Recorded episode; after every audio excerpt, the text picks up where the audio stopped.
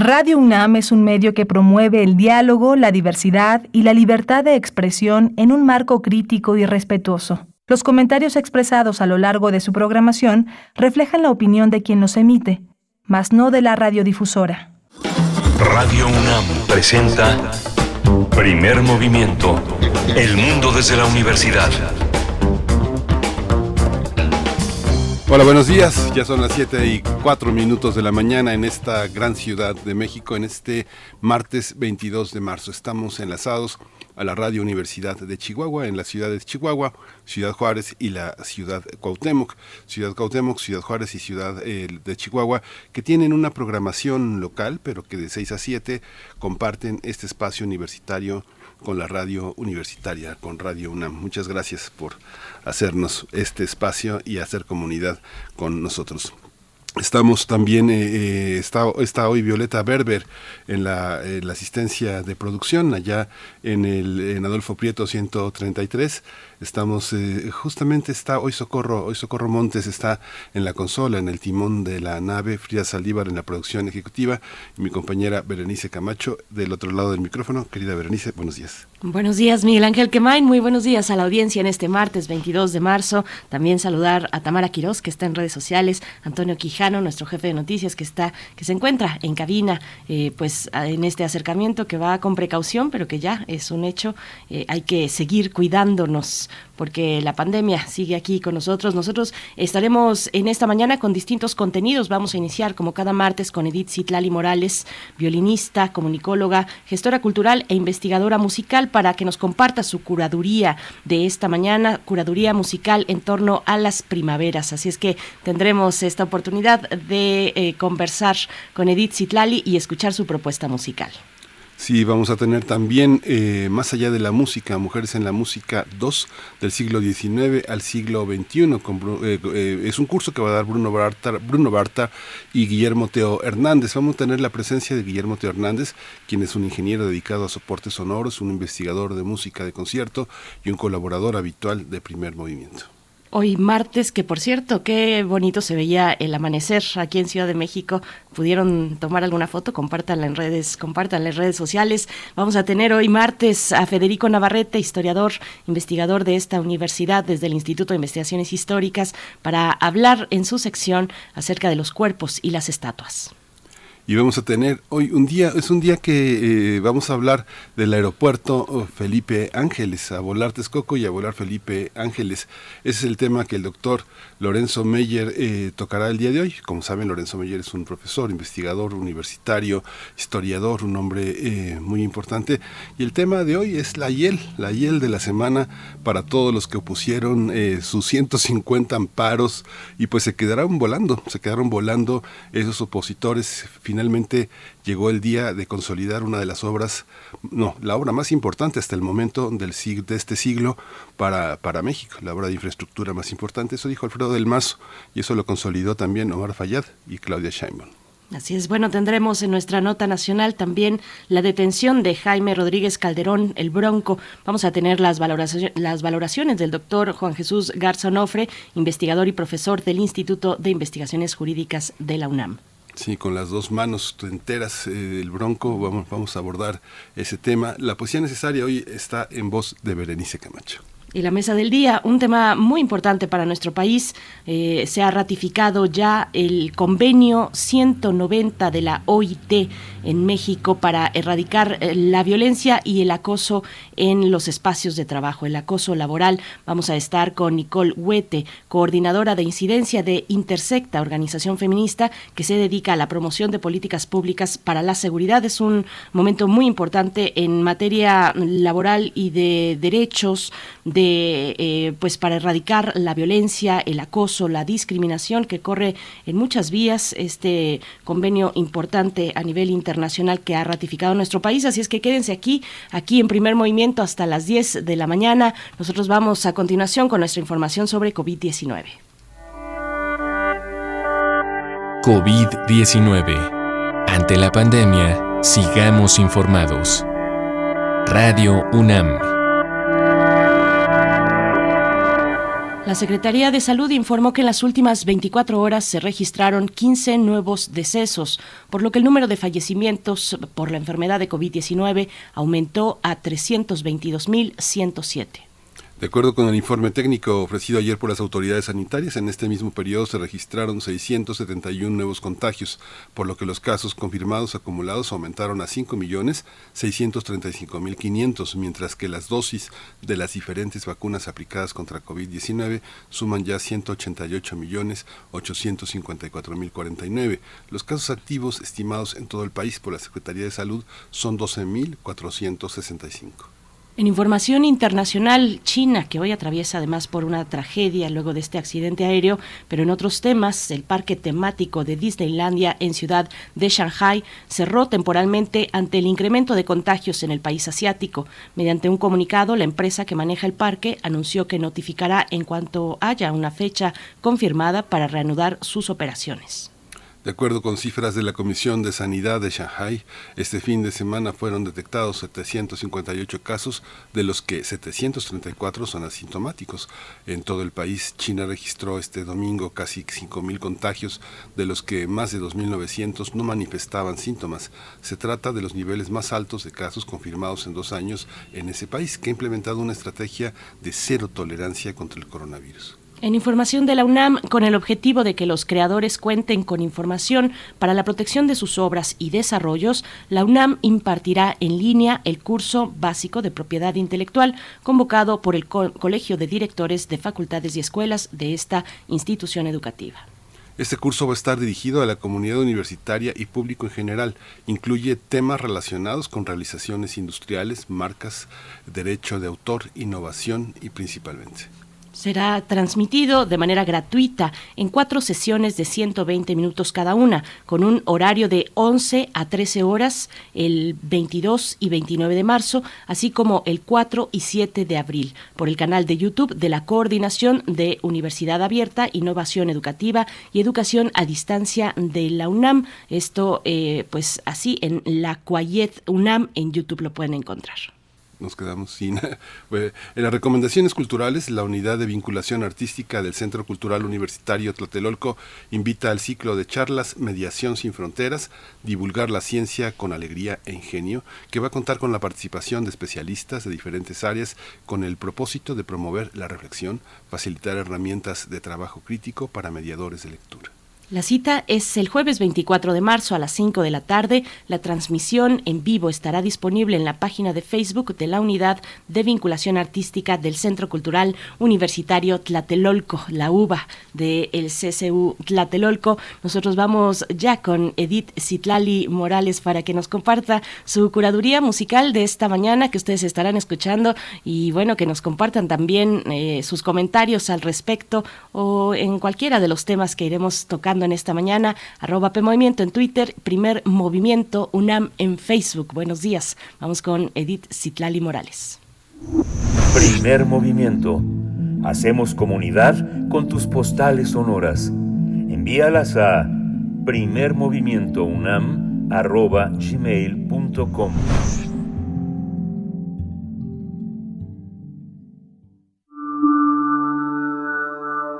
Curadores musicales de primer movimiento.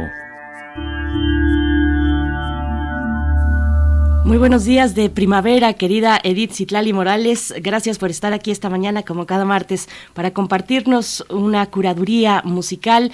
Eh, decir que Edith Citlali Morales es violinista, comunicóloga, gestora cultural e investigadora musical y nos hablará y nos compartirá la curaduría enmarcada en las primaveras musicales. Edith Citlali, ¿cómo estás? Buenos días.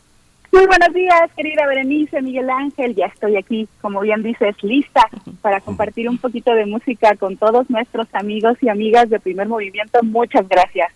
Así es. Adelante. Pues gracias, amigos, gracias.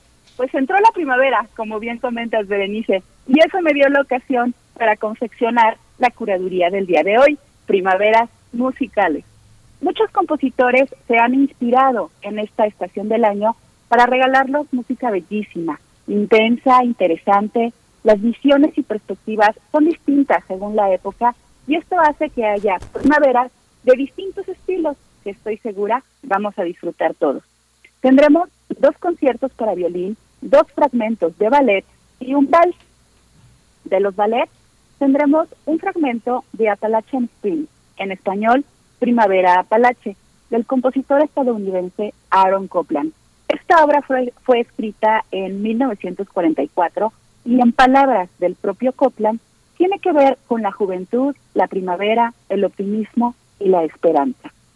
El otro ballet es el fragmento de, de una obra muy, muy famosa de Igor Stravinsky, seguro ya adivinaron, La consagración de la primavera. Esta partitura es considerada por muchos como un parteaguas en la historia de la música. Por ejemplo, la orquestación que Stravinsky utiliza es enorme. Si mi memoria no me engaña, lleva cinco flautas, cuatro boes, cuatro corno, cuatro boes y corno inglés, cinco clarinetes, ocho cornos, cinco trompetas, en fin, muchísimos ejecutantes de maderas y metales, un set enorme de percusión y timbales y por supuesto la cuerda que debe ser también muy muy numerosa para poder tener un equilibrio sonoro y un balance justo con todos los alientos. Sin temor a equivocarme, pienso que conocen y reconocerán el fragmento de la consagración de la primavera de Stravinsky que hemos seleccionado para hoy. Tendremos también un vals del famosísimo rey del vals, Johann Strauss II, Voces de Primavera. Y como les decía, dos conciertos para violín. Por un lado, La Primavera Porteña de Astor Piazzolla. Esta obra forma parte de la suite llamada Estaciones Porteñas. Y por otro, pues yo creo que una de las partituras más famosas de todos los tiempos, escrita hace poquito más de 300 años, en 1721, se sigue tocando, se sigue grabando, se sigue escuchando. Me refiero al concierto para violín en mi mayor, La Primavera de Antonio Vivaldi, uno de los grandes exponentes del periodo barroco. Vivaldi compuso muchísimos conciertos para violín y las estaciones pertenecen a una colección de 12 conciertos llamada Il Cimento de la Armonía de la Invenzione, de los cuales los primeros cuatro son precisamente las estaciones. Son obras muy descriptivas, podemos identificar rápidamente el canto de los pájaros a través de los trinos de los violines, los truenos y relámpagos con los trémolos, en fin, el correr del agua. Hay muchos detalles de la naturaleza que fueron plasmados por Vivaldi con sonidos, con los instrumentos de cuerda, pues de manera magistral. Estoy segura que todos en algún momento hemos escuchado al menos el tema de la primavera, todo el mundo lo identificamos, pero quizás no todos sepamos que Vivaldi escribió unos sonetos para acompañar cada una de sus estaciones. Entonces, antes de escuchar la primavera, quisiera compartirles también el fragmento del soneto que corresponde a este concierto para violín en la traducción al español de la doctora Marcela del Río. Por supuesto. Pues así quedó. Querida, Querida Edith, pues qué maravilla, qué buena eh, composición, qué buen, eh, qué buena manera de arrancar también la primavera a través de la música. Nosotros te vamos a dejar los micrófonos, te agradecemos y nos encontramos en ocho días eh, con una nueva curaduría musical y dejamos, pues, te dejamos los micrófonos para que nos compartas este extracto de, del soneto y que pueda, y que podamos escuchar precisamente el primer movimiento, la primavera de las cuatro estaciones de Vivaldi. Muchas gracias amigos, que disfruten de esta estación del año y de estas primaveras musicales. Adelante. Llega la primavera y los festejos. Los pájaros saludan con su canto. Las fuentes, al aliento de los céfiros, con dulce murmullo fluyen en tanto. Van cubriendo el cielo con negro manto, como un anuncio, truenos y relámpagos pero ya aquietado el cielo, los pájaros trinan de nuevo con plácido encanto.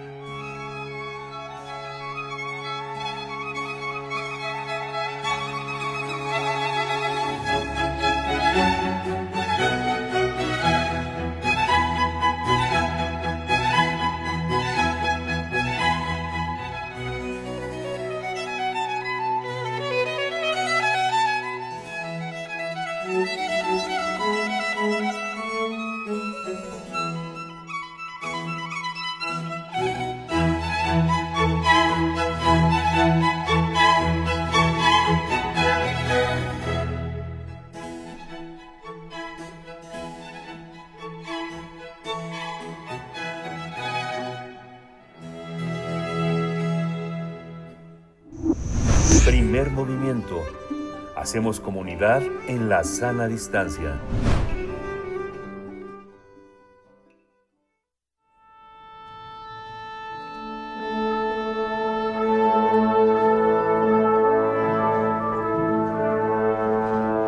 Afina tus oídos. Aquí te presentamos una recomendación musical.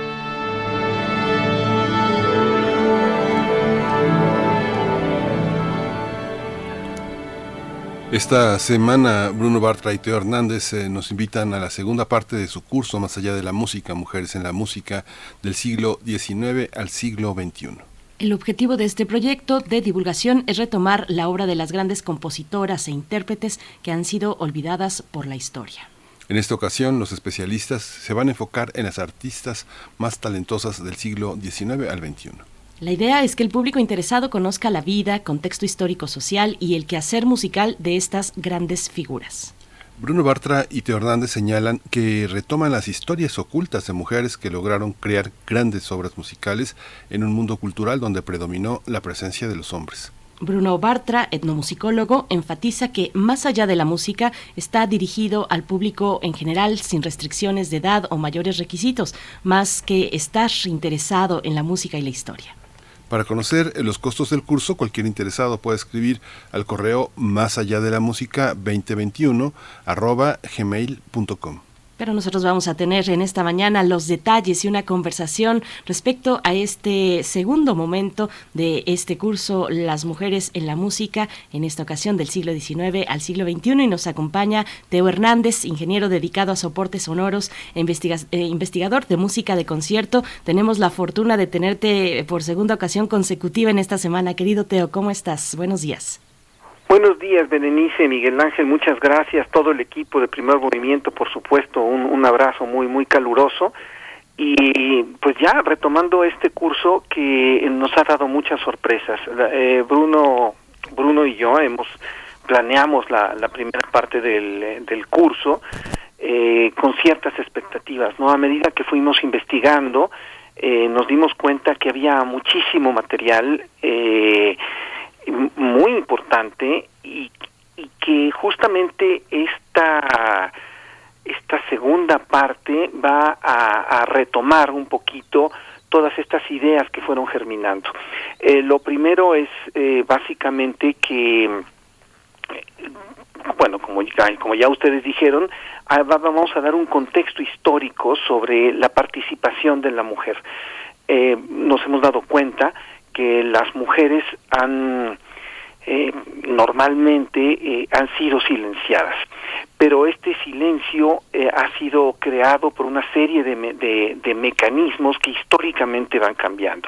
Esto es, no es lo mismo, por ejemplo, una mujer en, el, en, la Edad Media que con ciertas circunstancias sociales que tiene que, que, que hacer su, su creación prácticamente anónima desde un convento, ¿no? Por ejemplo, eh, que una mujer en el siglo XIX, donde se abren las oportunidades, eh, un poco por la cuestión esta de que el mercado, eh, estamos hablando ya de una cuestión económica, presenta un, diferentes circunstancias.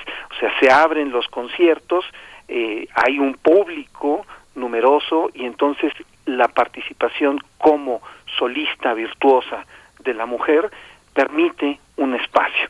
Sin embargo, ese espacio que es de intérprete no es lo mismo que de la creación musical. Esto es, un, no se les permite todavía eh, tener una libertad de creación. Y esto va evolucionando y entonces nuestro este, este curso que nosotros vamos a, plantear esta segunda parte va a ir de finales del siglo XIX al siglo XX donde aparentemente hay grandes cambios y efectivamente los hay, o sea, sí hay muchísimos cambios donde aparecen muchas mujeres muy importantes como compositoras, o sea, la creación se abre, pero también hay una serie de mecanismos que le siguen impidiendo, le siguen impidiendo este manifestarse plenamente. Entonces, eh, un poco de esto va a tratar el curso, pero también vamos a abordar no solo la parte de los intérpretes, sino una, una parte que es, fundamental, que es las mujeres como maestras. Las mujeres como maestras de música, eh, bueno, digamos que tienen una relevancia eh, importantísima. Ahí sí, el siglo XX no sería lo que es sin la mujer maestra. Y como primer, primer ejemplo, una figura que podríamos llamar fundamental, que es Nadia Boulanger, ¿no? Nadia Boulanger es una, es una eh, maestra, intérprete y compositora, compuso dos o tres obritas, y, dicho por ella misma, ¿no? Eh, yo compuse dos o tres obritas y se acabó, o sea, no, yo no soy, no me, no me, no me siento con la capacidad para, para componer, no tanto con la capacidad para componer, sino con la capacidad para decir algo. Entonces ella con esta, con esta idea eh, de, de ser una gran pedagoga, de abre las puertas a muchísimos eh, compositores. Entonces hay gente que sin tomar clase con ella necesariamente es muy influida no por ella como como Stravinsky por ejemplo eh, hay gente como como Ravel como Aaron Copland incluso varios jazzistas eh, mexicanos tuvo una vida muy larga. Entonces este también en algún momento Mario la vista fue fue y estuvo en Francia en las en las clases de Nadia Boulanger. Y vamos a abordar precisamente también esta, esta, esta faceta de las mujeres, las mujeres como maestras.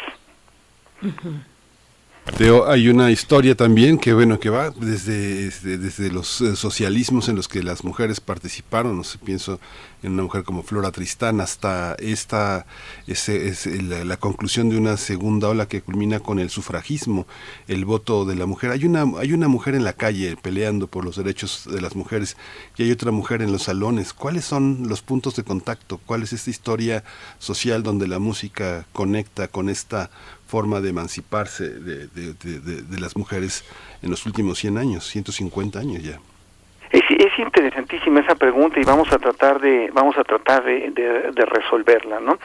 aquí abordaremos un punto eh, que, que podemos decir es, es paralelo a toda esta historia, que es la historia social de la música y la función de la música en la sociedad. La función de la música en la sociedad es este va cambiando, ¿no? Eh, el, el, uno de los grandes saltos se da justamente con el romanticismo.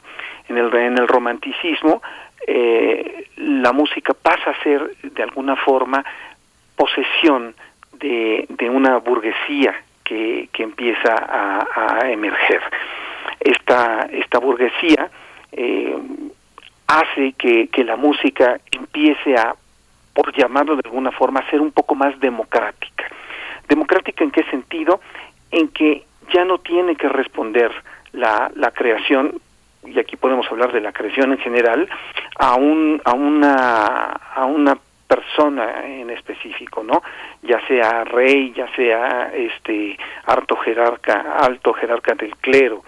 Aquí empieza a responder a una a un público, a un público burgués que eh, al, al, cual se le dirige y aparece también la figura de un empresario. No aparece precisamente, pero sí se fortalece. Las sociedades de conciertos empiezan a, a crecer también y esto y esto hace que la creación artística en términos generales sea una legitimadora de, de un nuevo estatus y de un nuevo orden. O sea, de alguna forma, este código aristocrático eh, existente en los siglos eh, anteriores al siglo XIX es, es apropiado por los por los este por los burgueses. Entonces, en este sentido, eh, la música tiene esta función de legitimar algo. Este proceso se va, se va, se va, este, pues obviamente refinando de tal forma que en el siglo XX con los medios masivos de comunicación eh, cambia también un poquito de, de, los códigos, se va volviendo más popular. ¿no? Y en este sentido también es muy importante, hay una disociación muy grande entre lo que podríamos llamar la música clásica y la música popular.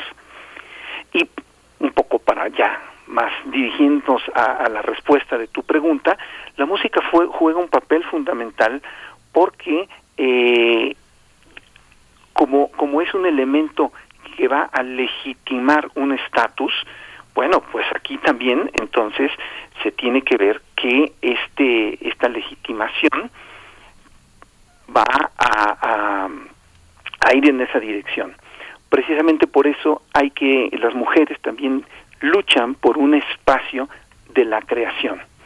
Esto es, la creación también es eh, que fue espacio de los hombres durante muchísimos años y que también lo sigue siendo en el siglo XIX, es peleado por las mujeres como para, para, para decirles, este, este, nosotros también podemos ser creadoras. De hecho, en, perdón, que en el siglo XIX hay, hay este, una, una serie de corrientes y justificaciones acerca de por qué la mujer no puede componer.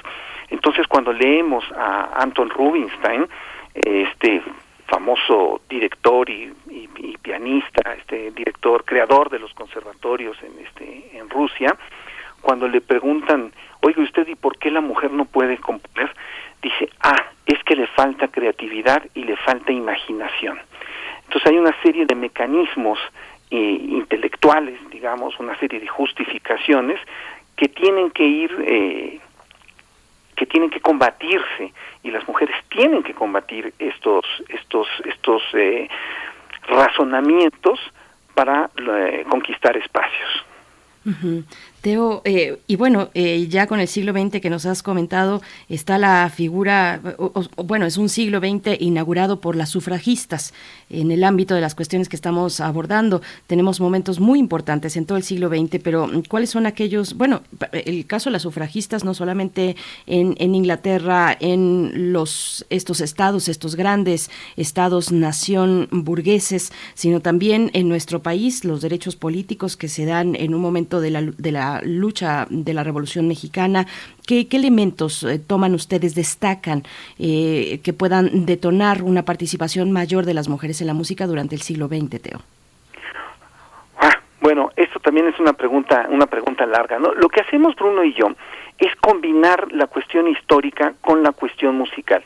Bruno se encarga de, de crear un, un, este, un, un, entorno social y político muy, muy completo desde su punto de vista de la, de la sociología, que va, a enmarcar a su vez eh, la parte artística. Entonces yo me ocupo un poco más de ir eh, comentando qué se daba desde el punto de vista musical en esos momentos. Entonces esto de las sufragistas, por supuesto, es, es importantísimo porque lo que hace es demostrar una, una necesidad de expresión y esta este es algo que está en el ambiente o sea, no solamente pues, se puede, se da en la política y también se da en el arte. Entonces lo que nosotros hacemos es un paralelismo histórico de cómo de alguna forma no hay nada que está que está que esté suelto. Entonces nosotros nos, eh, nos imaginamos y esto es una cosa que insistimos muchísimo en el curso eh, que el arte, el gran arte eh, es este como independiente, no es absoluto y es autosuficiente Y eso es justamente lo que combatimos. Nosotros decimos, eso no existe. El, el arte no es autosuficiente, no es que, eh, eh, por ejemplo, las grandes obras artísticas, estamos hablando de un, un Beethoven, eh, creó algo y eso es independiente de su tiempo. No, eso no sucede. Lo que nosotros hacemos justamente es dar el contexto histórico, meter esa música en ese contexto histórico y de ahí sacar este, obtener conclusiones. Y lo que vamos a hacer justamente es este, este camino que va a ir poco a poco, va a ir paso a paso, diciendo esto sucedió en la sociedad pueden ser las las sufragistas no que, que es un, un, elemento social muy importante que, que denota una, una participación o un querer participar de la mujer. Eh, hay una revolución sexual, bueno, ¿eso qué tiene que ver y qué música se está componiendo en ese momento? Hay un, una, una apertura de, de como la del 68, por ejemplo. ¿Qué está pasando cuando se está pidiendo, cuando, cuando los estudiantes están, pidiendo una serie de reivindicaciones? Bueno, musicalmente, ¿qué pasa en ese, en ese momento? Y no se diga ah, también de los, de los grandes sucesos como, como eh, la revolución eh, soviética, ¿no? O sea, hay una participación, de hecho, por ejemplo, hablando de la, de la mujer este, soviética, eh, cuando empieza la, la, revolución de octubre, se le invita a la mujer a participar y a construir la, la Unión Soviética. Entonces, este, se le invita como obrera y curiosamente se le invita a participar como maestra, se le invita a participar como, como este, como eh, intérprete, se le invita de muchas formas y todavía quedan rezagos eh, en la, de la Rusia de la Rusia zarista de que la mujer no debe de participar en la creación. Entonces a la mujer le cuesta más trabajo entrar en, en la cuestión de la creación por estos por estos mismos rezagos, pero hay una una base que es invitar a la mujer a participar. A pesar de todo, este, a pesar de todo en la Rusia, en la nueva Rusia, con la necesidad de un hombre nuevo y una mujer nueva, tanto, no sé, Clara Setkin, de eh, Alejandra Kolontai, le habían planteado al, al inicio del gobierno una cuestión que humanizara a la mujer. Sin embargo, este, la respuesta de Lenin fue, este, hay prioridades, hay jerarquías y eso no es la, eso no es lo, no es lo prioritario. Eso puede esperar es una, es una parte difícil porque finalmente lo que queda de la escuela rusa este, continuará, pero continuará de alguna manera bajo las aguas, ¿no? en, una, en una corriente subterránea. ¿Cómo, ¿Cómo se juega la mujer en, este, en esta entrada del siglo XX con tantas promesas para la mujer eh, en, las escuelas, en la enseñanza musical, Teo? ¿Cómo, hasta es qué momento podemos decir y la mujer tiene una carta de un pasaporte totalmente libre para circular en el mundo de, la, de, la, de, lo, escolar, de lo académico. Es, es, esas son las, las contradicciones, ¿no? Por un lado, por un lado, de alguna forma se presenta una, una apertura que eh, en realidad no existe. Precisamente por eso hay una, una lucha continua por, por eh, apropiarse de, ciertos espacios. Sin embargo, ahí, por ejemplo, en, la, en el caso muy particular de la, de la, de la enseñanza, es, hay una cierta tradición de la, de la mujer como maestra. Y, y, digo cierta tradición porque porque vemos que esta, esta esta lucha de todas maneras sigue siendo algo desigual no eh, por ejemplo estamos estamos pensando eh, en, en, mujeres eh, muy particularmente de, de Rusia, como la Esipova, que fue maestra de grandes pianistas, que podemos ver un poco como si no caso aislado, sí un caso un caso que sobresale sobre los sobre sobre las demás maestros, ¿no? O sea, se le da eh, el lugar como como gran maestra, Educa Prokofiev, por ejemplo, y y como gran maestra eh, bueno, ella queda y da el ejemplo para otras. Pero, pero la lucha, como, como tú bien dices, sigue siendo una, una, algo desigual, donde siempre hay privilegios para, para el hombre. Y los privilegios son privilegios este de todo tipo no si se va a elegir entre un hombre y una mujer bueno se elige al hombre. Si se va a elegir entre eh, dar un salario mayor o un salario menor bueno el salario mayor se le se le sigue dando se le sigue dando al hombre y eh, a final de cuentas esta esta lucha continúa hasta nuestros días donde todavía no existe una una equidad eh, digamos total no en este sentido. Eh, pero bueno eh, la idea es que, que siempre hay una una correlación entre sociedad y eh, y la cuestión y la cuestión artística. Precisamente por eso garbanzos de Alibra como como este como las las primeras grandes grandes maestras como Nadia Boulanger son son algo es algo muy importante para analizar y bueno, aquí por cuestiones de tiempo estamos dando saltos cuánticos, pero, pero bueno, si se acercan al curso estarán disfrutando a lo largo de estas sesiones pues de una visión muy, muy interesante eh, que, que, tiene esta base histórica, esta base social que, que nos has compartido y, que, y, de las que sus cursos también se distinguen eh, generalmente así. Teo Hernández, a mí me gustaría ya para empezar a acercarnos al cierre, eh, hacerte una pregunta un poco más en lo personal de cómo de qué ha significado para ustedes esta vivencia, esta experiencia de eh, trazar trazar una idea de la música a través de las mujeres eh, creadoras. Me parece muy interesante pensar en esos aprendizajes que les ha dejado a ustedes, por ejemplo, la realización del primer curso y, plantear y proyectar este segundo curso. Eh, Teo, ¿cómo, ¿cómo ha sido a nivel pues de experiencia para ustedes como realizadores? Bueno, ha sido enormemente gratificante, la verdad estamos muy muy contentos. Eh, ha sido gratificante por varias razones. Hemos, hemos aprendido mucho esto de, de investigar y ponerse en los zapatos del otro. Eh, bueno, es, es un aprendizaje, ¿no? En cierta forma, uno, uno darse cuenta de que uno como hombre ha tenido, ha tenido privilegios. Eh, eh, creo que de los mejores eh, comentarios que escuchamos en, en, la final del primer curso es que algunas mujeres nos dijeron que eh, nos tenían como cómplices en esta en esta lucha, lo cual la verdad a nosotros nos nos nos hizo sentir muy bien.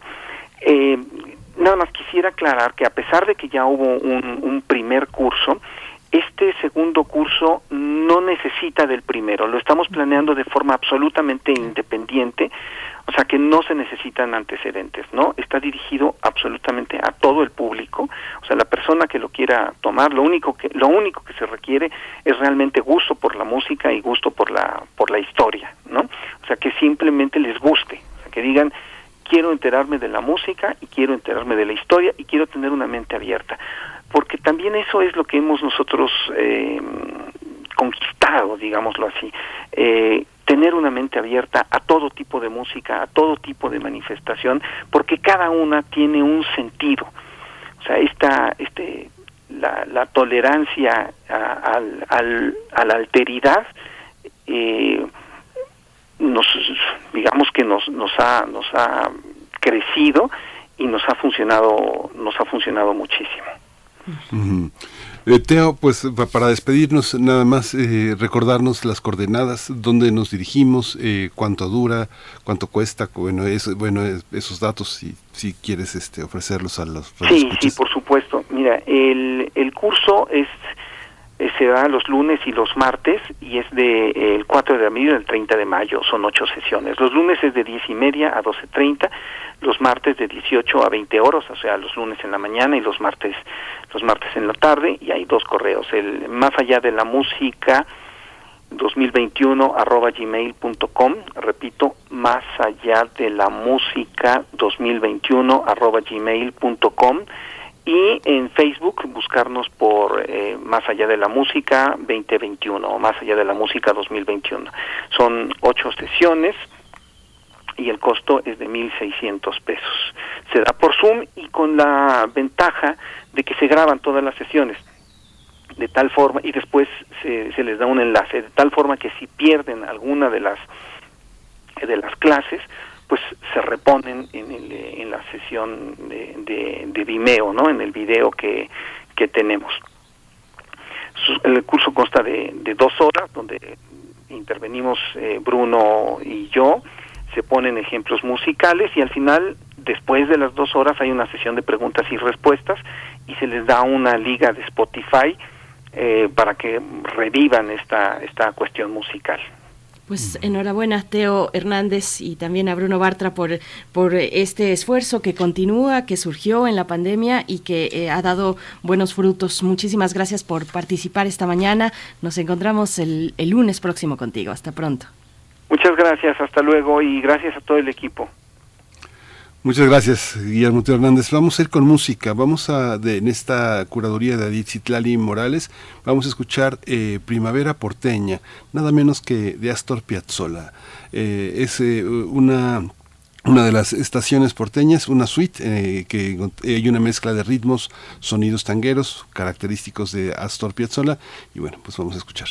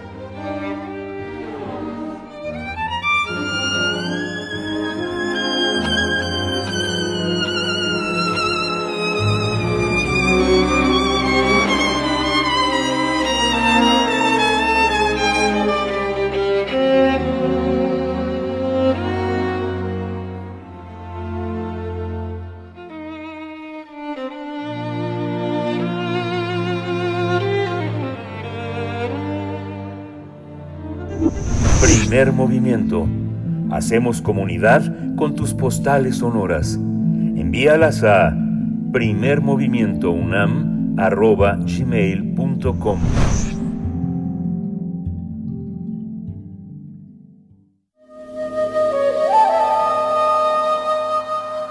nuevas historias para un nuevo mundo.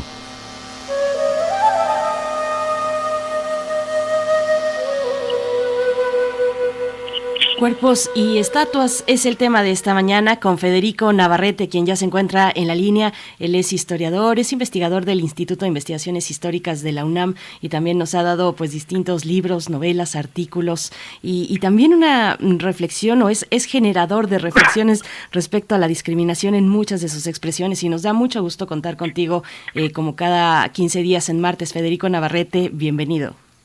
Hola, buenos días, Berenice. Buenos días, Miguel Ángel. Qué, gusto saludarlos otra vez.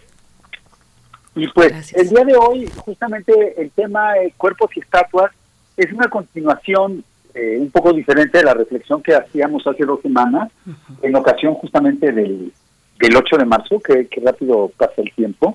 este Y hablábamos, en, ese momento hablé y comentábamos la guerra de las estatuas, es decir, cómo en el presente hay mucha disputa sobre qué monumentos debe haber respecto al pasado y cómo eso genera, pues a veces acciones de destrucción de las estatuas que existen y acciones de crítica y toda una polémica sobre las estatuas. Y bueno, hoy pues quisiera hablar justamente un poco más sobre, sobre quizá reflexionar por qué nos importan tanto las estatuas.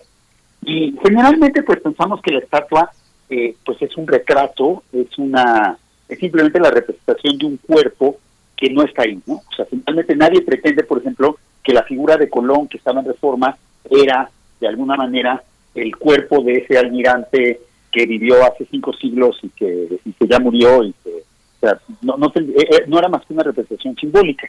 Sin embargo, existen muchos casos en que, bueno, el primer punto que habría que reflexionar es por qué, eh, o sea, las estatuas en efecto, desde un punto de vista así moderno, eh, ilustrado, digamos, son esas representaciones simbólicas, retratos de esos grandes personajes del pasado.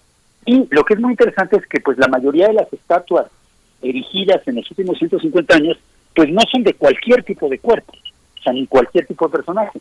Suelen ser de varones, de varones privilegiados, es decir, que fueron generales, eh, em, emperadores, eh, reyes, este, presidentes, héroes de la patria, y de varones que suelen pertenecer a las élites de su sociedad.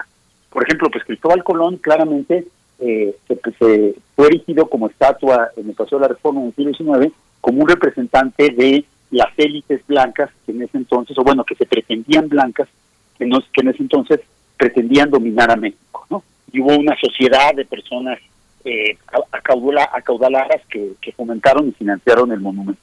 Entonces, de alguna manera, ese el, cuerpo de Colón, más allá del individuo Colón, era también, pues la estatua de Colón representaba también los cuerpos de las personas que, que mandaban y que mandan en la sociedad mexicana eh, de, esa época y quizá incluso de hoy, ¿no? De alguna manera, eh, todas las estatuas de Colón que se erigieron en las Américas, en, todo el continente americano en esa época, pues son un poco lo mismo, ¿no? Fueron estatuas erigidas por miembros de las élites criollas de sus respectivos países para representarse a sí mismos sus cuerpos masculinos, sus cuerpos blancos, sus cuerpos poderosos, sus cuerpos ricos, por medio del cuerpo de ese hombre que de alguna manera los representaba a todos, que era Cristóbal Colón, de alguna manera el que, el, que era también como el origen de estos cuerpos. Entonces, como, como este, y yo contrastaría esta visibilidad de los cuerpos masculinos eh, privilegiados que vemos en las estatuas con una figura de la que Octavio Paz habla en su en el laberinto de la soledad y que este y que pues se ha reproducido de manera trágica en nuestra sociedad contemporánea, ¿no? Que en algún momento Octavio Paz en, su pasaje dedicado a las hijas de Malinche, eh, él habla de cómo pues las mujeres indígenas eh, que se acercaron a los conquistadores fueron violadas y trabajadas por ellos, pero cómo él extiende esa reflexión y habla, eh, afirma que de alguna manera el esta esta este carácter de las mujeres indígenas de haber sido violadas, de haber sido penetradas, de haber sido poseídas por los españoles, es inherente al, sexo femenino en general, y que todas las mujeres, en ese sentido, por el hecho de ser penetrables por su cuerpo femenino, son, eh, pues se, eh, se identifican con la figura que Octavio Paz eh, llama la chingada, y pues la pongo entre comillas porque desde luego es un término que yo no estoy usando, simplemente cito lo que Octavio Paz decía, y que son consideradas personas abyectas, personas sin nombre, personas sin eh, pedazos de cuerpo.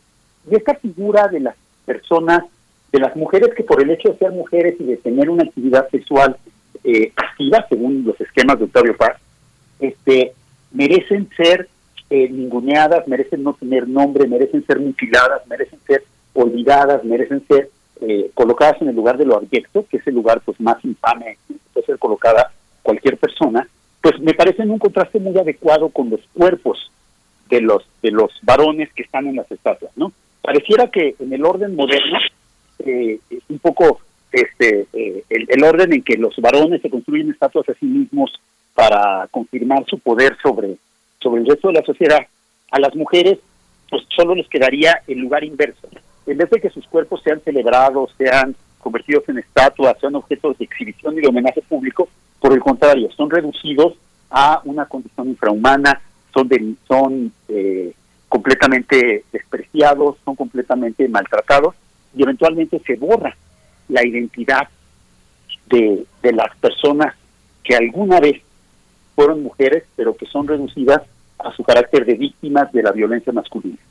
Entonces, pues tenemos aquí un contraste que es realmente dramático, ¿no?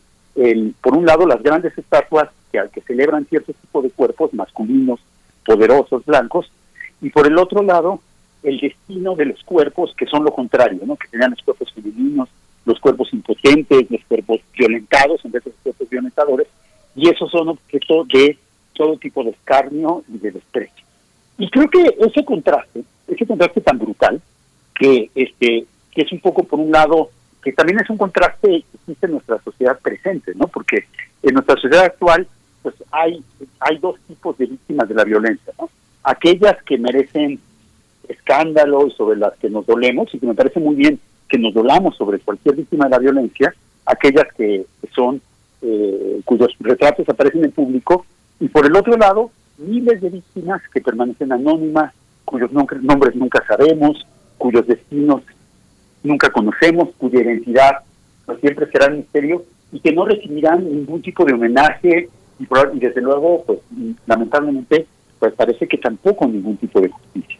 Entonces, digamos que eh, quizás sea ese contraste entre, los cuerpos que, sí se hacen estatuas y los cuerpos que, que ni siquiera pues una tumba merecen. Los cuerpos que son exhibidos, que son, bueno, presumidos en la vía pública para que encarnen a la patria, de alguna manera, esas estatuas pues, son presentadas como, como parte del cuerpo de la patria mía, y los cuerpos que son votados, abandonados, escondidos, para que para, para ser borrados. Y, pues yo creo que buena parte de la del impulso que hubo detrás de la de la protesta femenina eh, contra los monumentos en, los años anteriores eh, ha sido justamente reaccionar contra esta eh, pues injusticia, pues, contra esta pues, injusticia, creo que no se le puede llamar de otra vez, ¿no? Frente a, este contraste en el destino de ciertos cuerpos que merecen todos los homenajes y que merecen seguir siendo celebrados aún siglos después de su muerte, y otros cuerpos que son, pues, de alguna manera, destruidos, olvidados, ninguneados, aún antes mismo de ser muertos, inclusive en vida, ¿no? Porque esa invisibilidad de los cuerpos femeninos también tiene que ver con una invisibilidad en la vida misma. Y creo que justamente al, al atacar las estatuas, las feministas no estaban atacando desde luego a Cristóbal Colón, porque, bueno, pobre señor, eh, nunca entendió lo que hizo y ya se murió hace muchos años, ni están, pero sí estaban atacando el orden patriarcal, el orden social que, que hace más importante aún hoy, en 2022, el cuerpo de alguien que murió hace 500 años que los cuerpos de las personas que pues lamentablemente en nuestro México de hoy pues están muriendo a nuestro alrededor continuamente. Pues Federico Navarrete, yo creo que por, por estas razones que nos expones y otras también, eh, me emociona a mí mucho ver el peso simbólico mm, de la reivindicación que se hizo en la glorieta de las mujeres que luchan, antes la glorieta de Colón, donde se proyecta la figura en color violeta de una niña con el puño en, en alto. Me parece que es, eh, que es de un simbolismo, pues precisamente en ese nivel de lo que estás comentando, de ese arraigo histórico sobre los cuerpos que merecen o no estar en una plaza pública que merecen ser observados eh, con ese nivel pues de respeto eh, como, como ha sido eh, a lo largo de la historia y, me parece que es un, es un tema interesante ese el que se proyecta desde la glorieta, ahora la glorieta de las mujeres que luchan, Federico. Sí, qué, bueno que lo mencionas, Berenice. Yo creo que el hecho de que la glorieta esa haya quedado medio vacía y hay una disputa sobre qué tipo de monumento debe ir, porque por ejemplo el monumento de las mujeres en lucha, pues obviamente no es el monumento oficial que el gobierno ha propuesto, pero esa disputa creo que es lo más valioso de esa plaza, ¿no? El que la plaza esté vacía, lo que nos recuerda es que hay cuerpos que todavía no sabemos cómo representar, porque nunca los hemos representado, porque más bien hemos hecho todo lo posible, los hemos borrado, los hemos destruido, los hemos agredido. Y el proceso para que como sociedad logremos hacer una representación justa de esos cuerpos, pues va a ser un proceso largo y una discusión compleja entre todas Muchas gracias, Federico. Pues nos encontramos eh, dentro de 15 días. Muchas gracias por, por, este, por esta participación. Nos vemos el próximo martes. Gracias. Claro que sí, hasta luego. Hasta luego. Despedimos a la Radio Universidad de Chihuahua. Ya dieron las 8. Nos vemos en un par de minutos. Síguenos en redes sociales. Encuéntranos en Facebook como Primer Movimiento y en Twitter como arroba PMovimiento. Hagamos comunidad.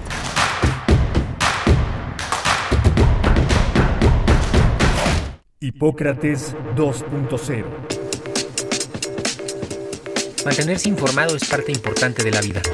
La información nos da la oportunidad de tomar las mejores decisiones, principalmente para la salud. Soy Mauricio Rodríguez, conductor de Hipócrates 2.0, donde cada semana llevamos para ti los mejores contenidos y especialistas en materia de salud. Escúchanos. Hipócrates 2.0, martes a las 18 horas, por Radio UNAM. Experiencia Sonora. ¿Sabes qué se preguntará en el ejercicio de revocación de mandato? La pregunta será esta. ¿Estás de acuerdo en que a Andrés Manuel López Obrador, presidente de los Estados Unidos mexicanos, se le revoque el mandato por pérdida de la confianza o siga en la presidencia de la República hasta que termine su periodo? Conoce más en INE.mx diagonal revocación medio mandato. Infórmate y este 10 de abril participa. El ejercicio de revocación de mandato va y va muy bien. Este 10 de abril toma tu decisión, participa y celebremos nuestra democracia. Mi INE nos une. Fentanilo, heroína, cocaína, piedra, cristal. No importa qué droga te metas, de todas formas te destruyes. La sangre de las drogas nos mancha a todos. Mejor métete esto en la cabeza. Si te drogas, te dañas. Si necesitas ayuda, llama a la línea de la vida. 800-911-2000. Para vivir feliz, no necesitas meterte nada. Hola, Juan. Hola, Oscar. ¿Ya te has dado cuenta que llevamos mucho tiempo juntándonos en esta transmisión? Y ahora nos juntamos para hacer este promocional de nuestro propio programa. Sí, hombre, por, en esta ocasión no es así un encuentro casual. Las Esquinas del Azar, todos los martes a las 10 a.m. y retransmisión los sábados a las 4 p.m. por el 96.1 de FM. Radio UNAM, Experiencia Sonora.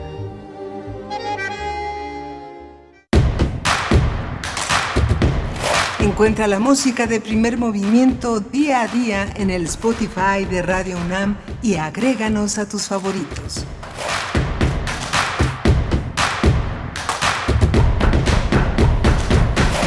8 de la mañana con tres minutos. Estamos de vuelta en primer movimiento, iniciando nuestra segunda hora de transmisión. Hoy que es martes 22 de marzo de 2022, nos enlazamos con la radio Nicolaita durante esta hora a través del 104.3 de la frecuencia modulada y saludamos a la comunidad de la Universidad Michoacana de San Nicolás de Hidalgo. Transmitimos en vivo por el 96.1 de la frecuencia modulada, el 860 de AM y también en www.radio.unam.mx. Eh, llegamos también a este momento con la ayuda indispensable, el apoyo del equipo de producción. Está Socorro Montes en los controles técnicos frente a la consola, Violeta Berber en la asistencia de producción, allá en cabina, Antonio Quijano también está eh, en cabina en Radio UNAM y con un poco de distancia, Frida Saldívar en la producción ejecutiva, todo un equipo pues que está detrás de este esfuerzo, donde nos encontramos eh, en los micrófonos, Miguel Ángel Quemain.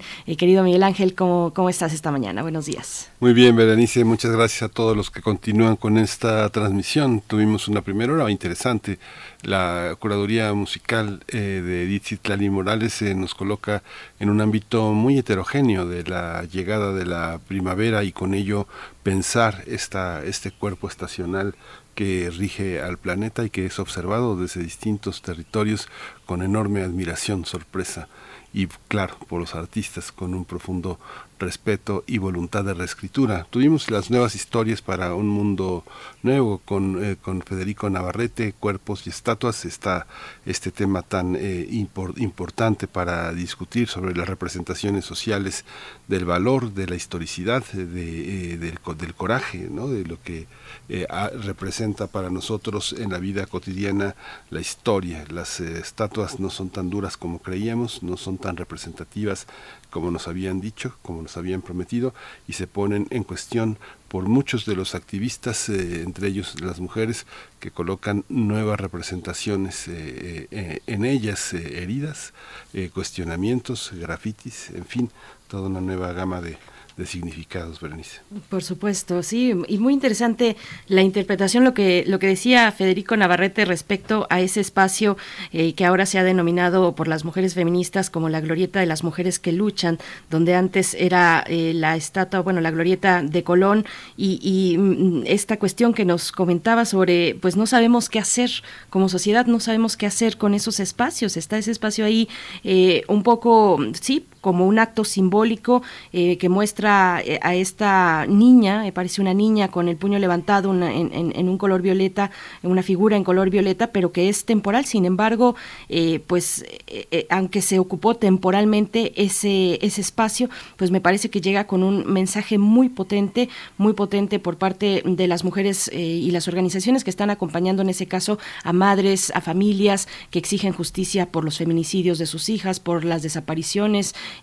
por las violencias desde las más eh, fuertes hasta las más cotidianas. Y, es un es, es, muy significativo que ese espacio precisamente siga ahí como en un espacio que no sabemos qué poner, eh, cómo llenar, qué nivel de significado debería tener el, el, pues el objeto que ocupe un lugar como ese. Así es que bueno, esperamos sus comentarios también al respecto en redes sociales. Ya nos eh, envían desde muy temprano los buenos días, dice Martis en Twitter como todos los días, ya escuchándolos mientras desayuno. Saludos y excelente semana. También Mirko Zun, que le gustan mucho las curadurías musicales de Edith Citlal y dice, me ayudan a empezar mejor el día. Saludamos a Miguel Ángel G. Mirán, también a Flechador del Sol, dice, ya en la aventura de un nuevo día, acompañado de ustedes. David Rivas dice, saludos aquí escuchando. Y bueno, tenemos eh, por delante en esta hora eh, un tema muy interesante, bueno, ambos temas muy interesantes. En la nota del día Estaremos con el doctor Lorenzo Meyer, que nos hablará de la inauguración y de lo simbólico también y del proceso que ha significado el aeropuerto, la inauguración del aeropuerto Felipe Ángeles. Dice a volar Texcoco y a volar el Felipe Ángeles, dice Lorenzo Meyer, quien es profesor, investigador universitario y nos estará acompañando en unos momentos, Miguel Ángel.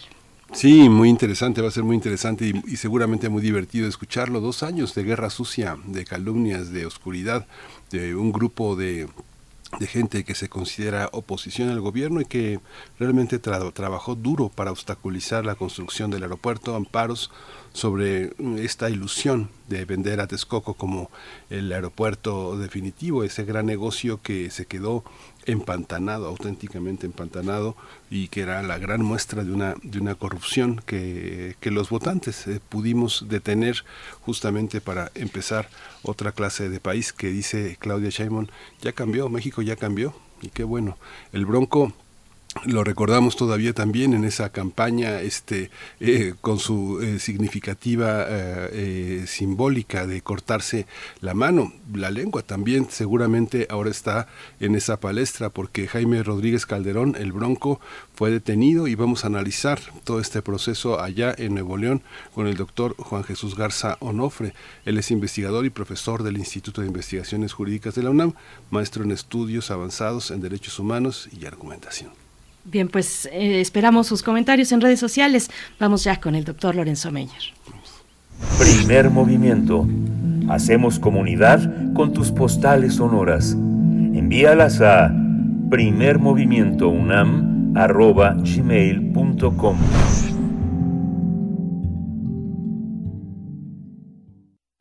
Nota del día.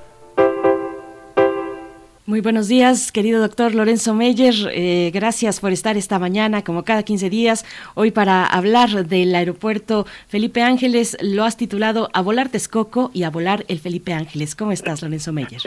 buenos días, Berenice. Pues, eh, por un momento no supe cuál de los eh, dos temas, pero es interesante de todas maneras contrastarlos.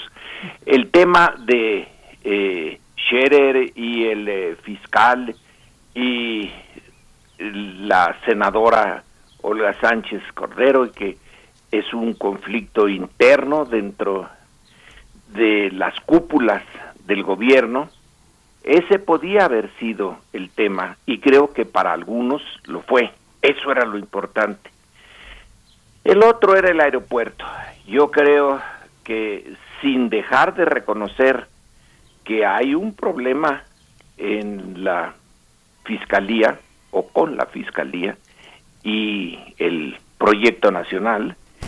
Esto del aeropuerto eh, lo merece eh, nuestra atención, nuestra prioridad en este momento, y digo nuestra como mexicanos, como eh, sociedad, porque tiene varios puntos la mar de interesantes. Por un lado, eh, tenemos que el eh, difunto aeropuerto de Texcoco, que ahora en la mañanera se estaba poniendo como ejemplo de zona ecológica y de donde hay patos y aves eh, de todo tipo, etcétera, etcétera.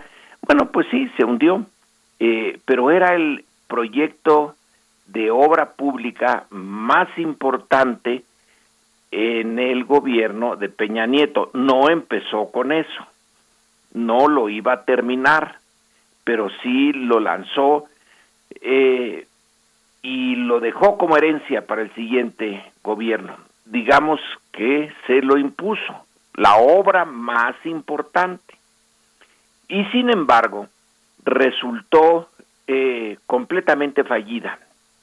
Aquí tenemos eh, como lo señala el libro del ingeniero Javier Jiménez Espriu, la que titula La cancelación y como eh, subtítulo El pecado original de AMLO.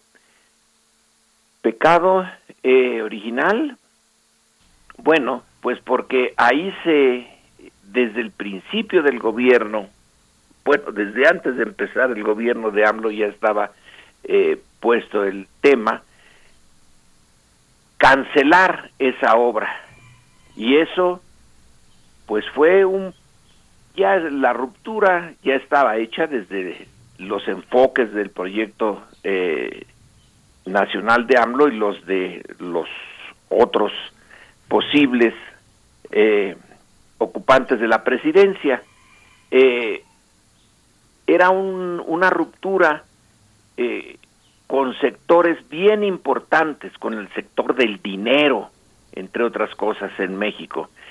Dejar de lado el gran proyecto de obra pública donde ya estaba metido hasta el cuello Carlos Slim, entre otros, y eh, desecharlo y empezar de cero otro proyecto donde no iba a estar eh, el mismo grupo eh, de empresarios y sobre todo cerrarles la oportunidad de una eh, pues un gran negocio inmobiliario en lo que es hoy el eh, aeropuerto internacional que ya está al tope y que había que pues se quería deshacerse de ese aeropuerto no y usar esos terrenos que han de ser para un inmobiliario pero un una delicia.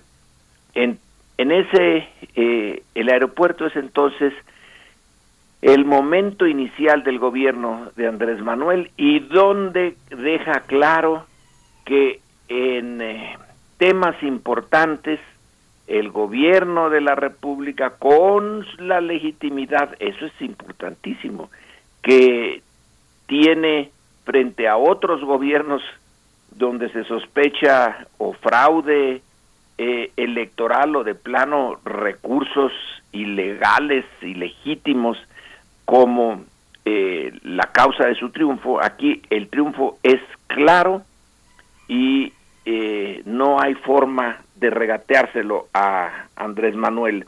Entonces, con base en eso, eh, en esos votos, en esa votación de el 2018, eh, muestra que negocios y gobierno, que en mucho tienen que ir eh, unidos, pero en temas centrales el gobierno como representante del interés nacional prevalece y ese aeropuerto no se va a construir. Bueno, entonces eh, sí que se consolidó el, eh, eh, la ruptura hasta cierto punto, porque no pueden romper del todo, entre los grandes negocios y la nueva administración del sexenio de Andrés Manuel López Obrador. Entonces, el aeropuerto, ah, empezando, antes de hacerse siquiera, es ya un hito,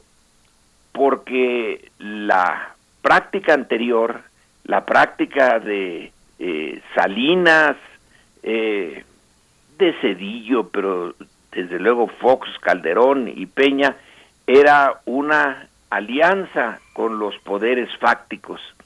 Eh, se apoyaban mutuamente y aquí eh, eso que López Obrador ha seguido repitiendo y que me parece una buena idea eh, que dice que lo tomó de un trabajador en San Quintín allá en California de separar al gobierno Juárez lo hizo al gobierno de la iglesia y él de, este señor le pidió a López Obrador separar los negocios eh, del gobierno. Creo que esa eh, idea quedó bien marcada en la decisión inicial del aeropuerto. Y luego viene otro segundo punto importante.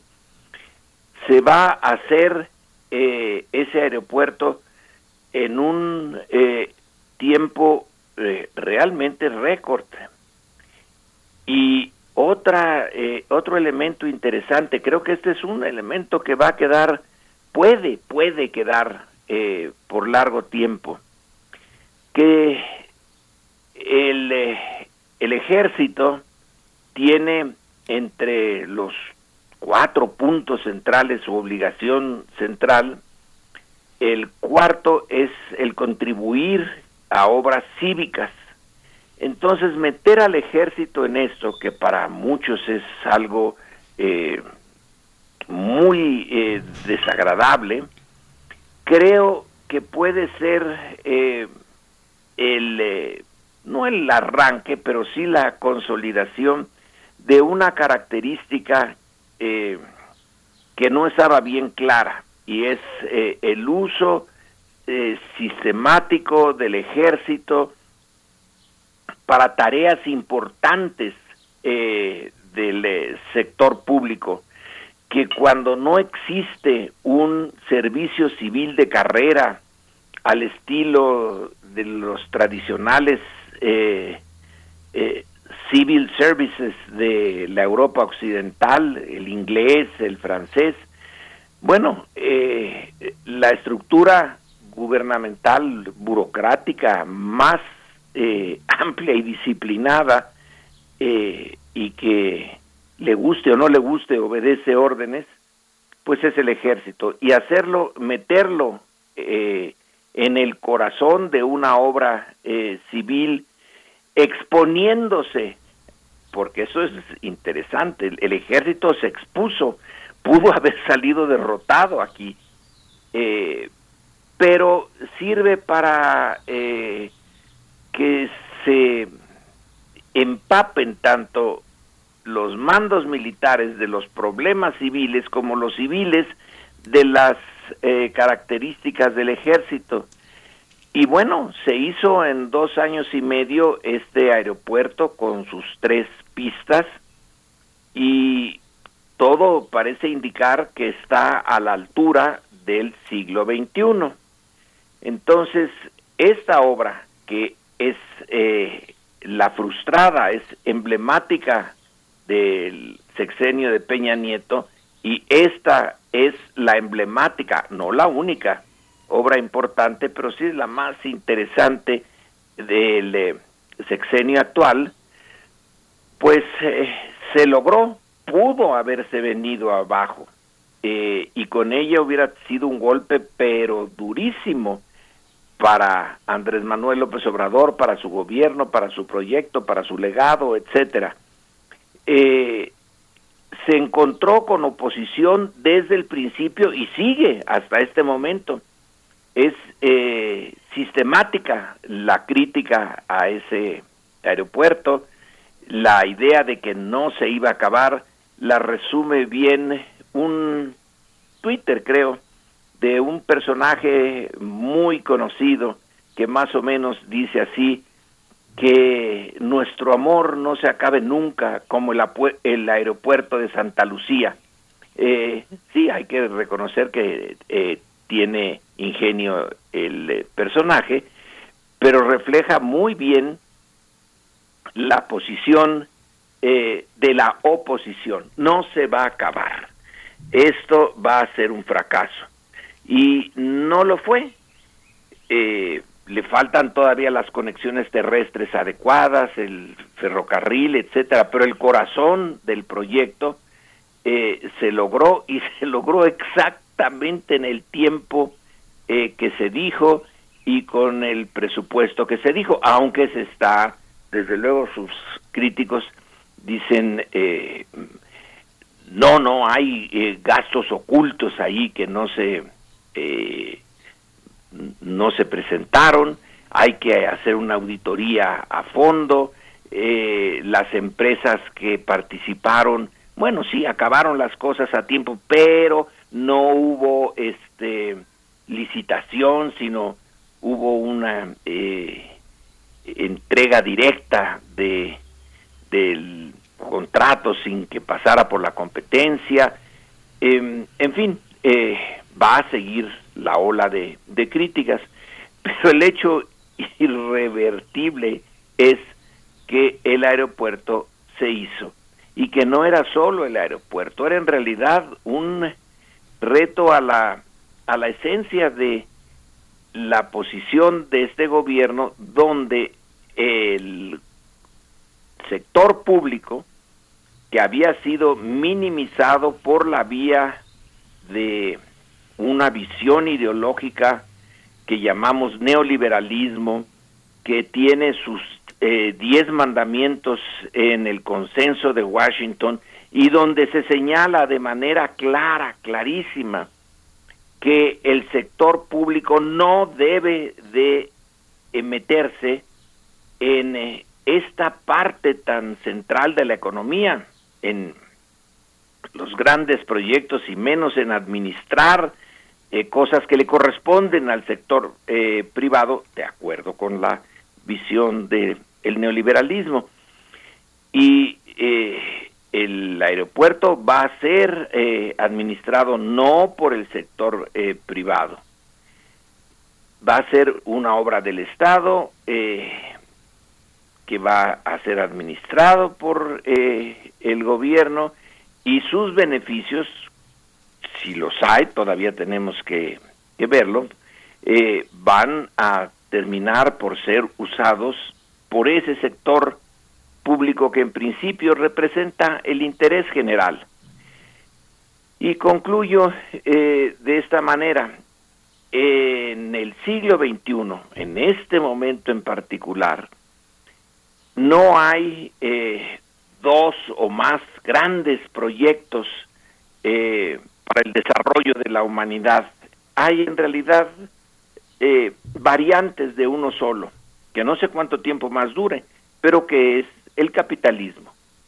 Y eh, el gobierno de Andrés Manuel López Obrador no representa un reto al capitalismo. Pero dentro de ese sistema de producción, eh, sí presenta una variante una variante en donde siendo capitalista el sistema por el cual se rige la economía, quiere que se mantenga como importante el sector público en algunas eh, actividades que son cruciales. Eh, la generación de energía, ya sea la energía fósil, la energía eh, de la limpia, de diferentes fuentes, que el sector público sea el responsable y priorice es el desarrollo de ese sector en función del interés general, igual el de las comunicaciones, eh, igual el de la salud. Eh, la meta es llegar a un eh, sistema de salud universal. yo creo que el seguro social es el núcleo alrededor del cual se van a ir generando más y más eh, responsabilidades para ese seguro que idealmente debe de ser para todos. Bueno, entonces en esta variante de el eh, capitalismo entra lo del aeropuerto y por lo tanto sí debe de verse como algo eh, en sí mismo importante eh, en segundo lugar, como un compromiso del eh, sector público del gobierno que se cumplió, no le pasó lo que el tren eh, México-Toluca, que lleva quién sabe cuántos años de retraso y quién sabe cuántos millones más de sobreprecio y todavía no está claro cuándo se va a terminar. Esa era más o menos la tónica en el pasado, que de ahora en adelante se tenga como punto de referencia que cuando se propone un proyecto, un proyecto magno, un gran proyecto, eh, en que va a estar toda la fuerza del gobierno, bueno, pues eh, que se cumpla como el mejor de los contratos eh, también eh, esto lleva a un, como digo, a un a una visión un tanto eh, modificada de lo que es el ejército y a una visión del ejército de sí mismo que eh, le lleva a aceptar retos que son enormes. el general Vallejo, que estuvo a cargo de la construcción del aeropuerto, realmente le ha de haber pasado de muy mal para poder eh, resolver los montones, cientos de, problemas que se presentan al, eh, a la dirección de una obra de esta magnitud y terminar eh, como se había propuesto. no es fácil. Cuando yo estaba haciendo una mejoras a mi casa y pregunté al encargado, bueno, ¿y eso cuántos, cuándo se termina? Eh, dice, pues yo soy arquitecto, no mago, no sé cuándo. Eh, en este caso, eh, esa respuesta no valía y se pudo hacer. Entonces, por lo menos reconocer que fue un reto importante, que se tuvo la capacidad de afrontarlo y de eh, solventar todos estos problemas y que queda eh, claro que el Estado no va a desaparecer en la parte de su responsabilidad económica, eh, que va a tener que estar presente en el centro del sistema económico eh, mexicano, quizá de otros países no, pero en el nuestro sí que eh, lo necesitamos, entre otras cosas, porque nuestra empresa privada es eh, también, como se dice con honrosas excepciones, es muy voraz. Ah, y un punto final que yo no me había dado cuenta, bueno, no soy experto en esto, y que lo vi en el eh, libro de Javier Jiménez Espriu, la construcción del aeropuerto difunto del de Texcoco, lo que se hizo y lo que se iba a hacer no era con dinero de la empresa privada, era con dinero del gobierno. Eh, a pesar de que eran muy neoliberales, toda la, eh, eh, la suma enorme de dinero que se tenía previsto gastar en ese aeropuerto venía de arreglos que finalmente descansaban en dineros públicos. Se hizo eh, hipotecando, por así decirlo, las tarifas de uso del aeropuerto, que todos los que usamos aeropuerto pagamos, hacia el futuro y con ese dinero eh, se, se convirtieron en bonos y se usaron para el aeropuerto de Texcoco que eh, según el, eh, el ingeniero eh, Jiménez Espriu y sus cálculos, tenía que irse hundiendo y tendría que haberse puesto una y otra capa para sobre las pistas originales para que eh, cuando se empezara a hundir hubiera otra más y luego otra más y sería una un gasto enorme. Era un aeropuerto construido y cito sus palabras en el peor sitio que se podía concebir en el Valle de México pero un sitio ideal para hacer negocios futuros de bienes raíces. Así que creo que vale la pena tener, por lo menos ahora y en este momento, en el centro de la eh, discusión pública, el hecho de que el aeropuerto nuevo se terminó. Pues sí, Lorenzo, es muy, muy interesante qué, qué, qué comentario, qué comentario tan interesante, pero fíjate que este yo eh, quiero discrepar un poco, me, lincharán, pero eh, fíjate que yo creo que hay otra manera de llamar oposición. Fíjate que a lo largo de, no sé, de toda mi vida, desde que empecé a estudiar de una manera más consciente, tal vez finales de la secundaria, el CCH, tenía yo un enorme respeto por lo que llamaban oposición.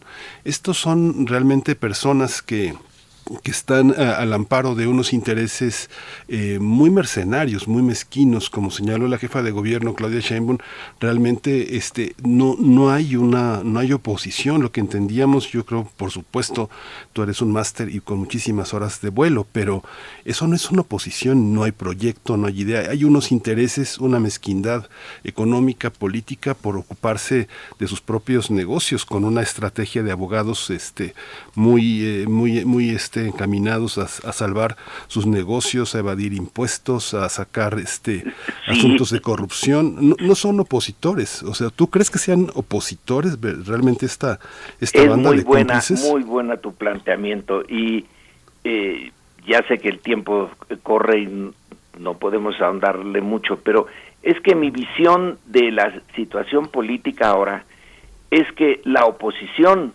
al régimen antiguo eh, gana el gobierno, partes del gobierno, no todo. Si uno ve el sistema judicial, pues no, sigue siendo igualito que antes. Pero parte del gobierno lo gana la oposición en el sentido tradicional en el que tú eh, señalas, para transformar el régimen. Entonces, el régimen, que son un montón de intereses creados, se opone al proyecto del gobierno, un gobierno que lo ganó la oposición en el sentido tradicional, eh, en, en, ese, en esa lucha de todo el siglo eh, por lo menos, de ponerle fin al sistema autoritario. Eh, esa es la oposición a la que tú te refieres cuando dices en el CCH y cuando se es muy joven y entonces es la oposición de izquierda pero ahora es la oposición al gobierno en defensa del régimen. La otra era una oposición al gobierno y al régimen, a los dos, y se envolvía en el mismo paquete a lo que tú te oponías. Pero ahora creo que eh, se entiende mejor si dividimos ese paquete en dos. Una cosa es el gobierno y otra cosa es el régimen. El gobierno estrictamente pues es, es, es la administración pública, eh, son las secretarías de Estado, etcétera. El régimen es la forma como eh, la sociedad maneja, eh, distribuye y maneja los recursos de poder, que estos son en buena medida, no exclusivamente, económicos. Y esos, eh, eso es el corazón del, del, del régimen, de, de la forma final en que todos, toda la sociedad está envuelta en, en el proceso de productivo, material, cultural, de, en la reproducción de la sociedad, y el choque es entre gobierno y régimen. Y ahora la oposición al gobierno la hace el régimen, antes no. Pues eh, ahí está explicación, doctor Lorenzo Meyer. Bueno, pues nos quedamos con muchas cuestiones. Yo, por ejemplo, destacaría dentro del fenómeno de la opinión pública entre los que son detractores. Tú, tú mencionabas hace un momento eh, cierta creatividad en algún comentario en Twitter, eh, pero ojalá, ojalá fuera ese el nivel en el que se sostuviera la crítica o, o, en el nivel de la revisión con ánimos de transparencia. Pero yo lo que vi y, y he visto ya en muchas ocasiones es un fondo muy clasista en las sí. críticas yo creo que hay que destacarlo también como fenómeno de opinión pública, eh, porque es muy duro ver la cantidad de comentarios racistas burlándose pues de múltiples cosas, de una mujer que está preparando unas deliciosas tlayudas, de un local, del local este, pues que eh, de artículos diversos, que como los que encuentras en una tiendita, pues yo creo que si no viene revestido de un, de un Oxxo, de un Starbucks o cuestiones por el estilo, un restaurante muy caro con comida regular, pues no les interesa. Eh, ¿cómo, ¿Cómo lo viste? Bueno, ya en un minutito que tenemos para cerrar. No, estuvo muy bueno ese ese comentario de del presidente. Qué horror, venden ayudas y está lleno de mexicanos en el aeropuerto de la Ciudad de México. Eh, es, eh, sentido del humor no le falta a Andrés Manuel, sobre todo en este momento en que siente que ha eh, tenido una gran victoria. Entonces está lleno de, de buen humor. Ayer se le veía, eh, pero rozagante. Hay otros momentos en los cuales se ve el cansancio de eh, el, eh, pues tiene realmente trabaja siete días a la semana y no le para. Pero con su buen humor puso eso de las ayudas como ejemplo porque salió en el periódico. El, el puestecito este y como en un aeropuerto del siglo XXI se andan y en el piso las las ayudas eh, y está lleno de mexicanos el aeropuerto. pues sí, sí, esa fue la puntada. Realmente usa ese humor, eh, ese humor muy duro, porque en el fondo es muy duro eh, estar eh, contemplando cómo persiste y es eh, cotidiano la herencia colonial. Uh -huh. Así es, ayer que fue también el día de la no discriminación, por cierto, el 21 de marzo. Pero bueno, con esto nos despedimos de esta participación. Doctor Lorenzo Meyer, en 15 días nos encontramos una vez más. Muy bien, eh, nos vemos en dos semanas y muchos saludos a, a ustedes, Berenice Miguel Ángel, y al auditorio. Gracias. Hasta pronto. Gracias, Doctor Lorenzo Meyer, pues vamos a ir con música de la curaduría musical de Edith Citlali Morales. Esta es Voces de Primavera, el título de la pieza del autor eh, Johann Strauss, hijo, el rey del vals. Voces de Primavera fue interpretado por primera vez el primero de marzo de 1883. Vamos a escuchar.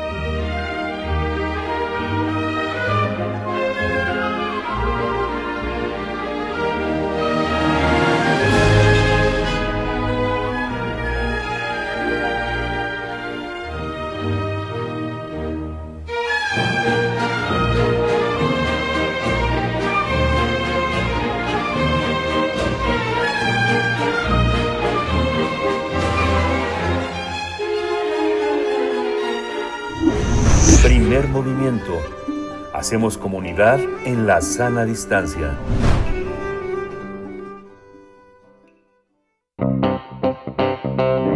Nota Nacional. Jaime Rodríguez Calderón, exgobernador de Nuevo León, fue detenido hace una semana en el municipio de General Terán por un presunto desvío de recursos públicos. El exfuncionario fue arrestado tras la denuncia que presentara su sucesor en el cargo, el actual gobernador Samuel García. En 2018, cuando el entonces senador de Movimiento Ciudadano junto a otra compañera de su bancada lo denunciaron por recurrir presuntamente a fondos del erario para recabar las firmas necesarias a fin de validar su postulación a las elecciones presidenciales de ese año. El caso fue bautizado como las broncofirmas, pero durante años las autoridades locales básicamente ignoraron el expediente. Ahora el bronco permanecerá en el penal de Apodaca, donde se determinará su situación legal. La Fiscalía General de Justicia del Estado de Nuevo León informó que se solicitaron órdenes de cateo a un juez de control, así que este fin de semana, tras ingresar a su domicilio particular, encontraron 2.1 millones de pesos en efectivo, dos cajas fuertes y dos armas en el rancho del exgobernador. Estos hallazgos se dieron gracias a una orden de registro que derivó de una denuncia presentada por la Unidad de Inteligencia Financiera del Estado. Vamos a conversar sobre la detención y vinculación a proceso del Bronco acusado de desvío de recursos. Está con nosotros el doctor Juan Jesús Garzonofre, es investigador y profesor del Instituto de Investigaciones Jurídicas de la UNAM, maestro en estudios avanzados en derechos humanos, argumentación jurídica y doctor en filosofía del derecho. Doctor Juan Jesús Garzonofre, Tito, buenos días. Gracias por estar aquí. Buenos días. Gracias por la invitación, señor Miguel Ángel Berenice. Un saludo a todo el auditorio. Tito, muy buenos días, bienvenido. Pues cuéntanos, ¿qué te dice este momento? ¿Qué lectura le das a este momento en el estado de Nuevo León? Eh, claro que sí, con mucho gusto. A ver, creo que creo que hay dos, por lo menos dos reflexiones. Una en el plano político y otra en el plano jurídico. Quizá la jurídica es, la menos interesante, o por lo menos la que tendríamos que eh, analizar desde un aspecto más técnico.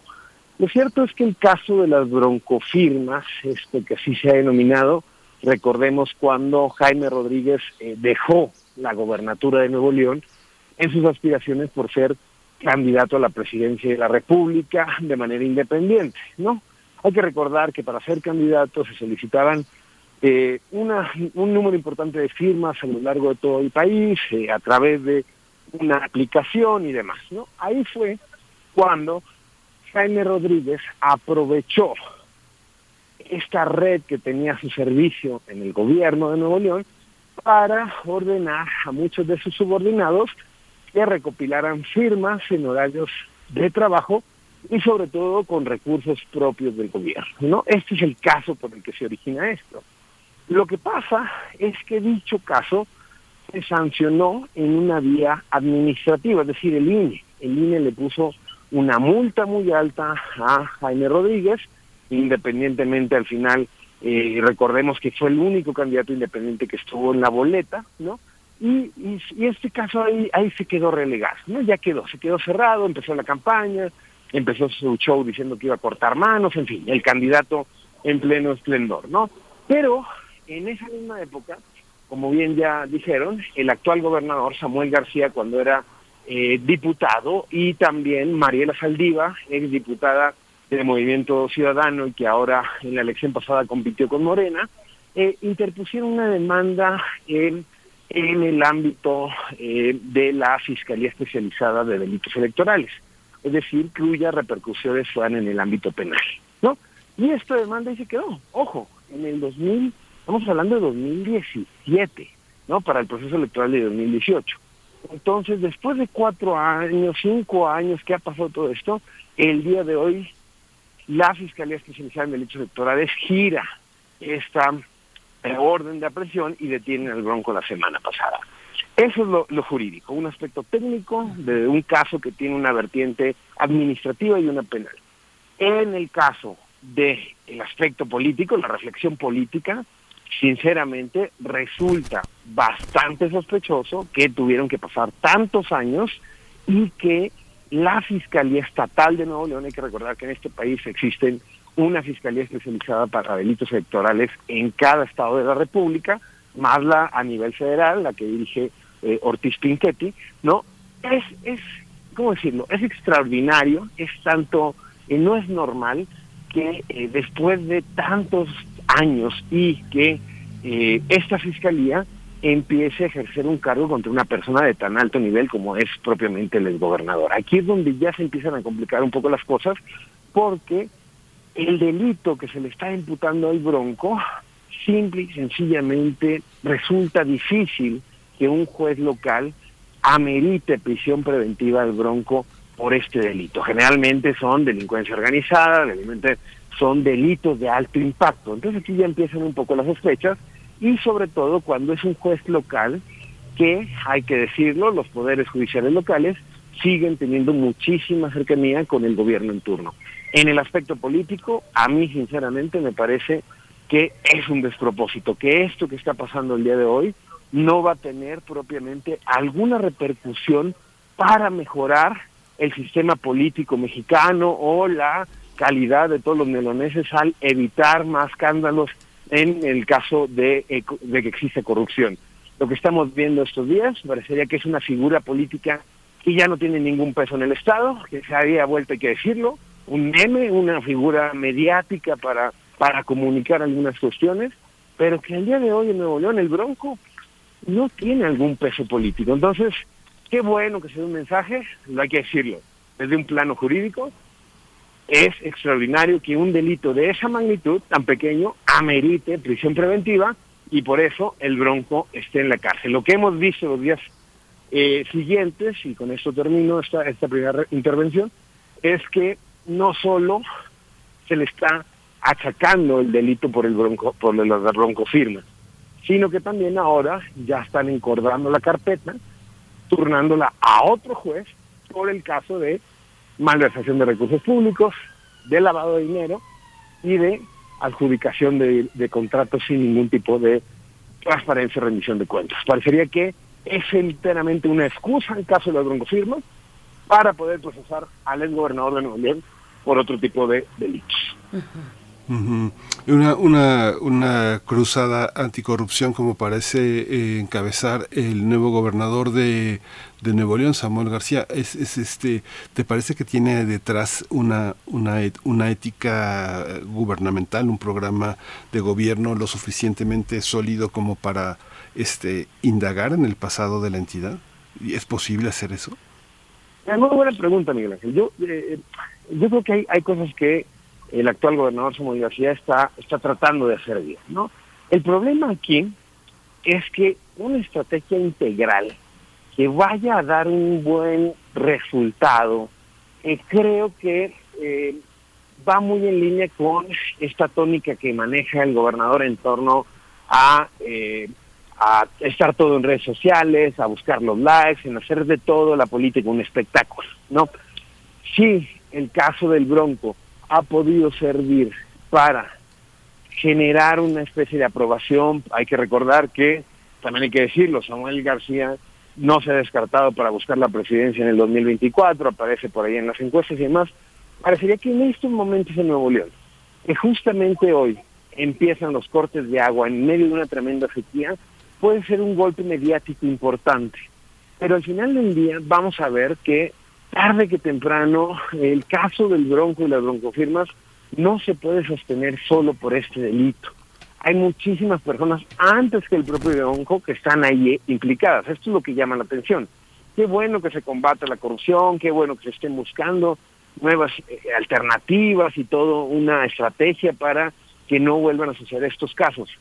Hay de verdad en el panorama actual de Nuevo León problemas muchísimo más graves que meter a la cárcel al ex gobernador por un caso de falsificación de firmas.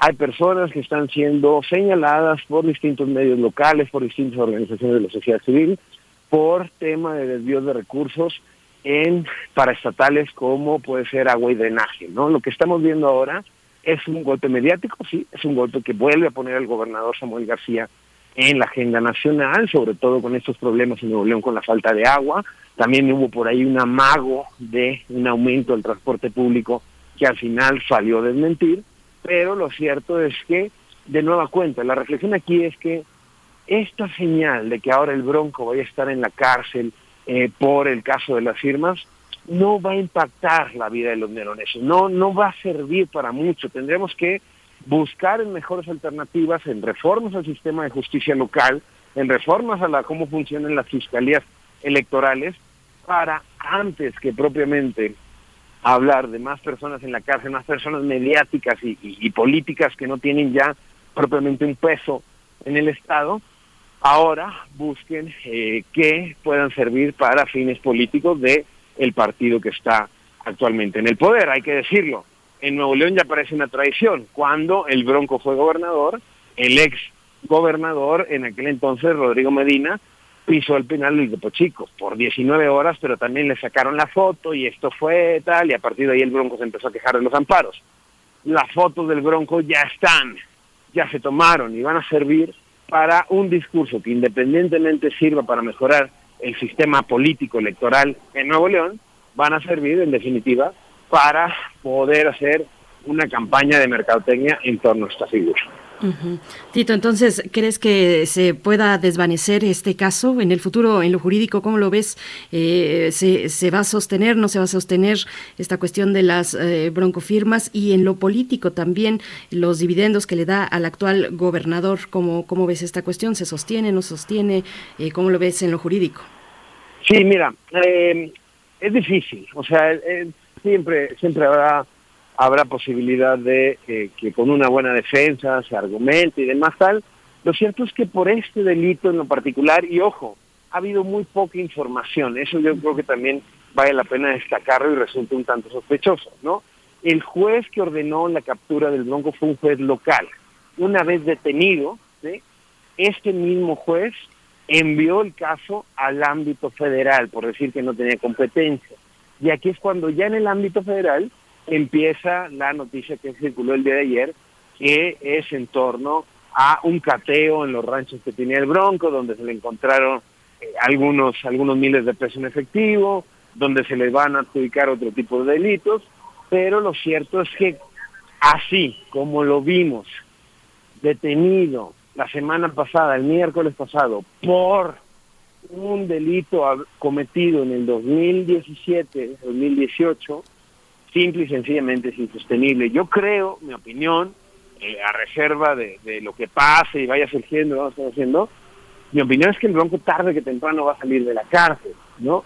El problema es que lo agarraron eh, eh, sin ningún tipo de, de, prevención de esto, había otro tipo de delitos que estaban por ahí en el radar, pero lo cierto es que para el caso de las broncofirmas, un caso antiguo que ya parecería que a nadie le importaba, lo utilizaron de manera política. Entonces, Sinceramente yo creo que el pronóstico me atrevería a hacer es que tarde que temprano el ex gobernador de Nuevo León va a salir de la cárcel y sobre todo que su detención puede servir con fines enteramente políticos.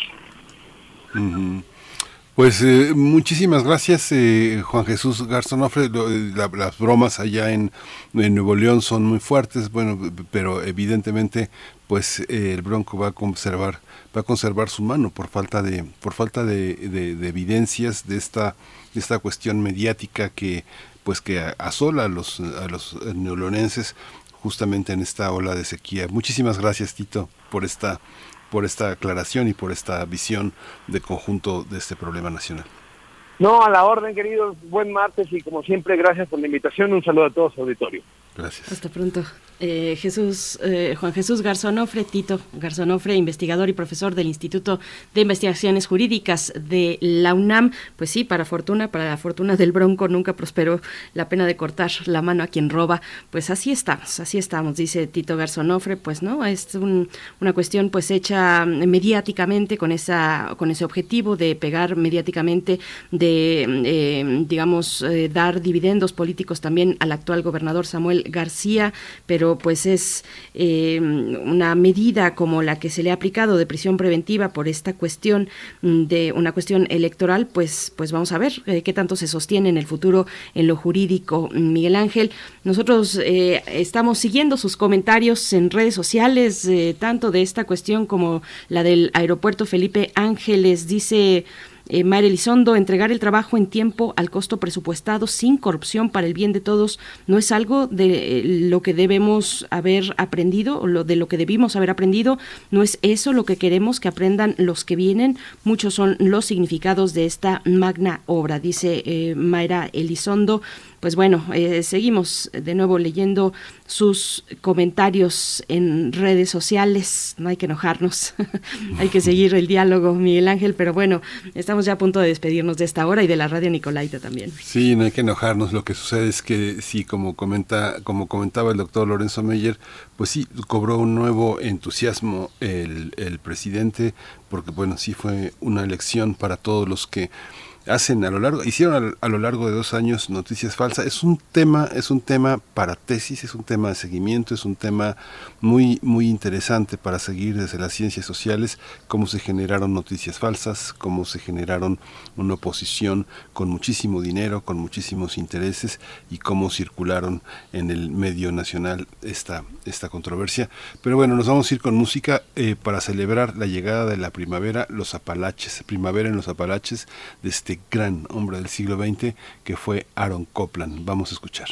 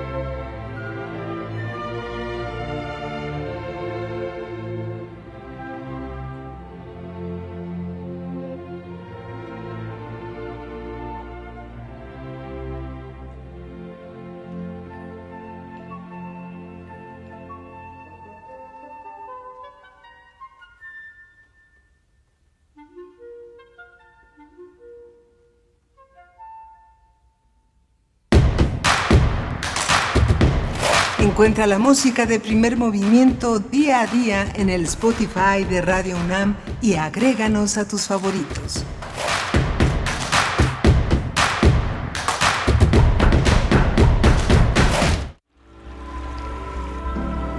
Nunca me han tomado en cuenta. Yo solo habría podido salvar a la humanidad que está muy enferma, señor presidente. Las sillas de Eugene Ionesco. Con Cora Cardona, Rodrigo Mendoza y Sergio Rued. Dirección, Eduardo Ruiz Aviñón. Seis únicas funciones. Los jueves 31 de marzo y 7 de abril y los viernes 1 y 8 de abril a las 20 horas y los sábados 2 y 9 de abril a las 19 horas. Cupo limitado. Sala Julián Carrillo. Adolfo Prieto 133, Colonia del Valle. Metrobús Amores. Radio UNAM. Experiencia sonora. El futuro es donde las mujeres viven libres y sin miedo. El futuro es la libertad de ser y amar. El futuro es enfrentar desde hoy la crisis climática. El futuro es un lugar seguro y en paz. El futuro es de las y los ciudadanos. El futuro es naranja. Movimiento Ciudadano. Raticida, gasolina, ácido sulfúrico, amoníaco, acetona. No importa qué droga química te metas, todas están hechas con veneno y de todas formas te destruyes. La sangre de las drogas nos mancha a todos. Mejor métete esto en la cabeza. Si te drogas, te dañas. Si necesitas ayuda, llama a la línea de la vida, 800-911-2000. Para vivir feliz, no necesitas meterte en nada. Hipócrates 2.0 Mantenerse informado es parte importante de la vida. La información nos da la oportunidad de tomar las mejores decisiones, principalmente para la salud. Soy Mauricio Rodríguez, conductor de Hipócrates 2.0, donde cada semana llevamos para ti los mejores contenidos y especialistas en materia de salud. Escúchanos. Hipócrates 2.0, martes a las 18 horas, por Radio UNAM. Experiencia sonora. Síguenos en redes sociales. Encuéntranos en Facebook como Primer Movimiento y en Twitter como arroba PMovimiento. Hagamos comunidad.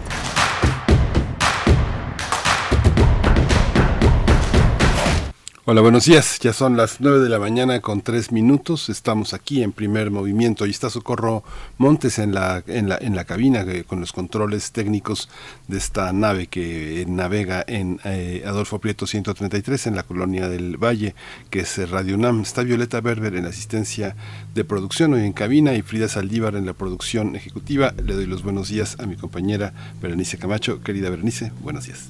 Buenos días, ¿cómo estás, Miguel Ángel Quemain? Pues estamos llegando a esta tercera hora de transmisión. Tendremos la poesía necesaria en unos momentos más para tomarnos un momento, un suspiro, un, lugar de un poco de descanso en medio de pues eh, tantas discusiones, algunas importantes, algunas hechas de humo también, pero, pero bueno, le seguimos leyendo en redes sociales.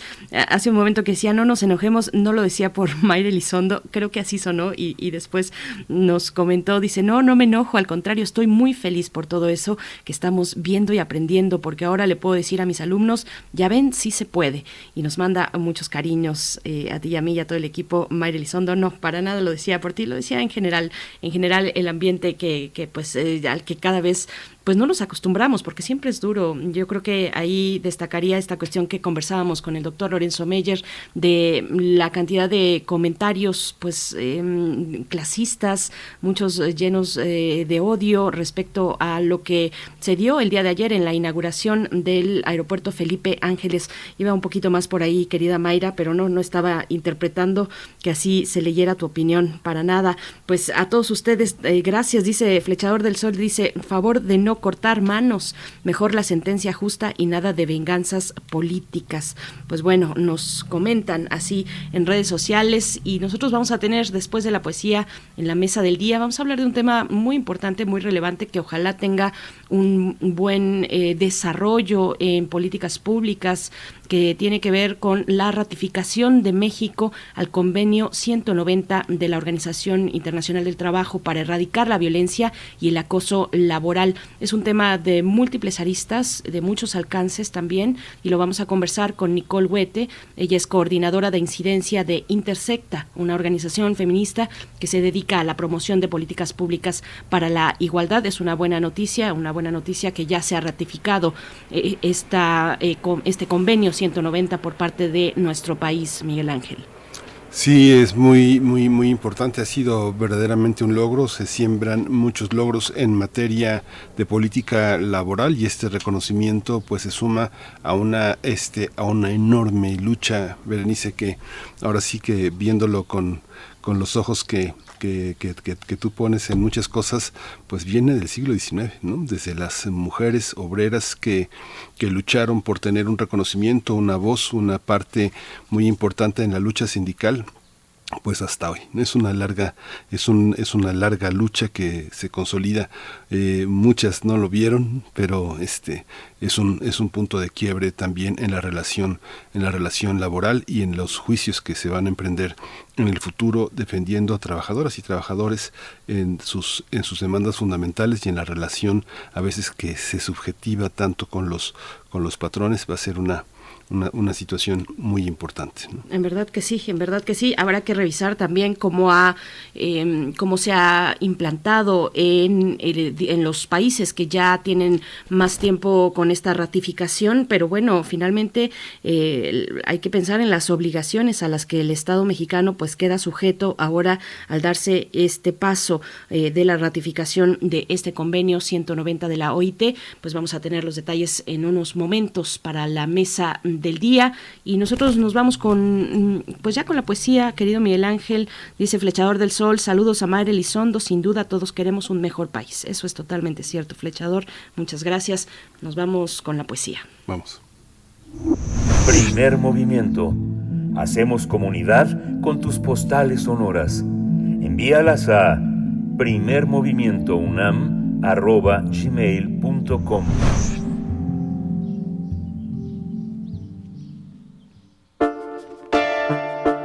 Es hora de Poesía Necesaria. Artemisa Telles es una escritora mexicana, nació en Ciudad de México en 1979, es maestra en letras mexicanas por la UNAM y ha realizado distintos talleres y distintos cursos también, entre ellos eh, destacar el taller permanente de cuento erótico para mujeres que este año cumple 16 años, 16 años de vida, de trayectoria de este taller permanente y que eh, año con año pues ha publicado los trabajos que de él eh, pues que en él se realizan y del que él se desprende pues es un mérito importante. Ustedes si, tienen eh, pues más interés en el trabajo que se ha realizado mm, de Artemisa Telles y en general con este eh, taller de cuento erótico, pueden visitar el sitio artemisatelles.com y ahí podrán tener un poquito más de idea de lo que ha significado eh, este, este espacio, este taller de cuento erótico para mujeres. Y bueno, ella, Artemisa Telles, también ha sido editora, locutora, crítica de teatro, es también co-realizadora del primer Festival de Dramaturgas y del Festival Lésbico en 2015. Y bueno, tiene una trayectoria empujando proyectos muy interesantes, proyectos eh, de escritura, por supuesto, y también de las artes en general, desde la diversidad y el género, y también desde el erotismo en sus múltiples enfoques y miradas. Bueno, su libro más reciente se titula Mujeres de Cromañón, y de ahí se desprende este poema, este poema homónimo, un poco de poesía lésbica, Mujeres de Cromañón, de Artemisa Telles. Mujeres de Cromañón. ¿Por qué, ¿Por qué oscuridades nos hemos amado dentro de cavernarias penumbras, perdidas del mundo entre tinieblas en las que nos encontrábamos tú y yo, a solas, guiadas no por las voces de una y de otra, sino por el contacto de la piel de nuestros labios, de nuestras lenguas y de nuestros párpados cerrados? Cómo nos hemos amado, como locas y a ciegas, ausentes de un mundo que no espera y al que solo habremos de volver si un día, desgarradas y huérfanas, nos perdemos tú a mí y yo. Mechita de mis ensueños, muñequita seductora, tu juventud atesora todo mundo de esplendor. Y el misterio de tus ojos ha turbado toda mi calma y hace nacer en mi alma una esperanza de amor. Mechita de mis ensueños, muñequita seductora, y tu juventud te atesora todo mundo de esplendor. Y el misterio de tus ojos ha turbado toda mi calma y hace nacer en mi alma una esperanza de amor. Mechita, eres bien de tus ojos, tus ojos me fascinan, tu boca. Quisiera, yo besarme, chita, tú bien sabes lo mucho que te quiero. Por eso te ruego, no me hagas sufrir más.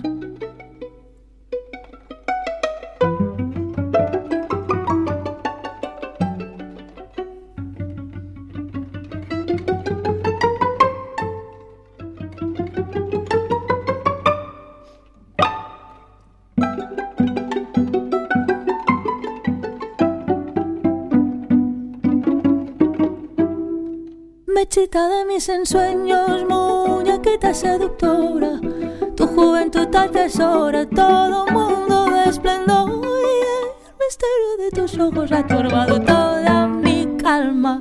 Y hace nacer en mi alma una esperanza de amor, mechita de mis ensueños, muñequita seductora, tu juventud te atesora, todo mundo de esplendor y el misterio de tus ojos ha turbado toda mi calma y hace nacer en mi alma una esperanza de amor. Mechita, eres linda tus ojos, tus ojos me fascinan, tu boca, tu boquita divina. Quisiera, quisiera yo besar, Mechita, tú bien sabes lo mucho que te quiero sufrir más. Mechita, eres linda tus ojos, tus ojos me fascinan, tu boca, tu boquita divina. Quisiera, quisiera yo besar, Mechita, tú bien sabes lo mucho que te quiero. Por eso te ruego no me hagas sufrir más. Primer movimiento. Hacemos comunidad en la sana distancia.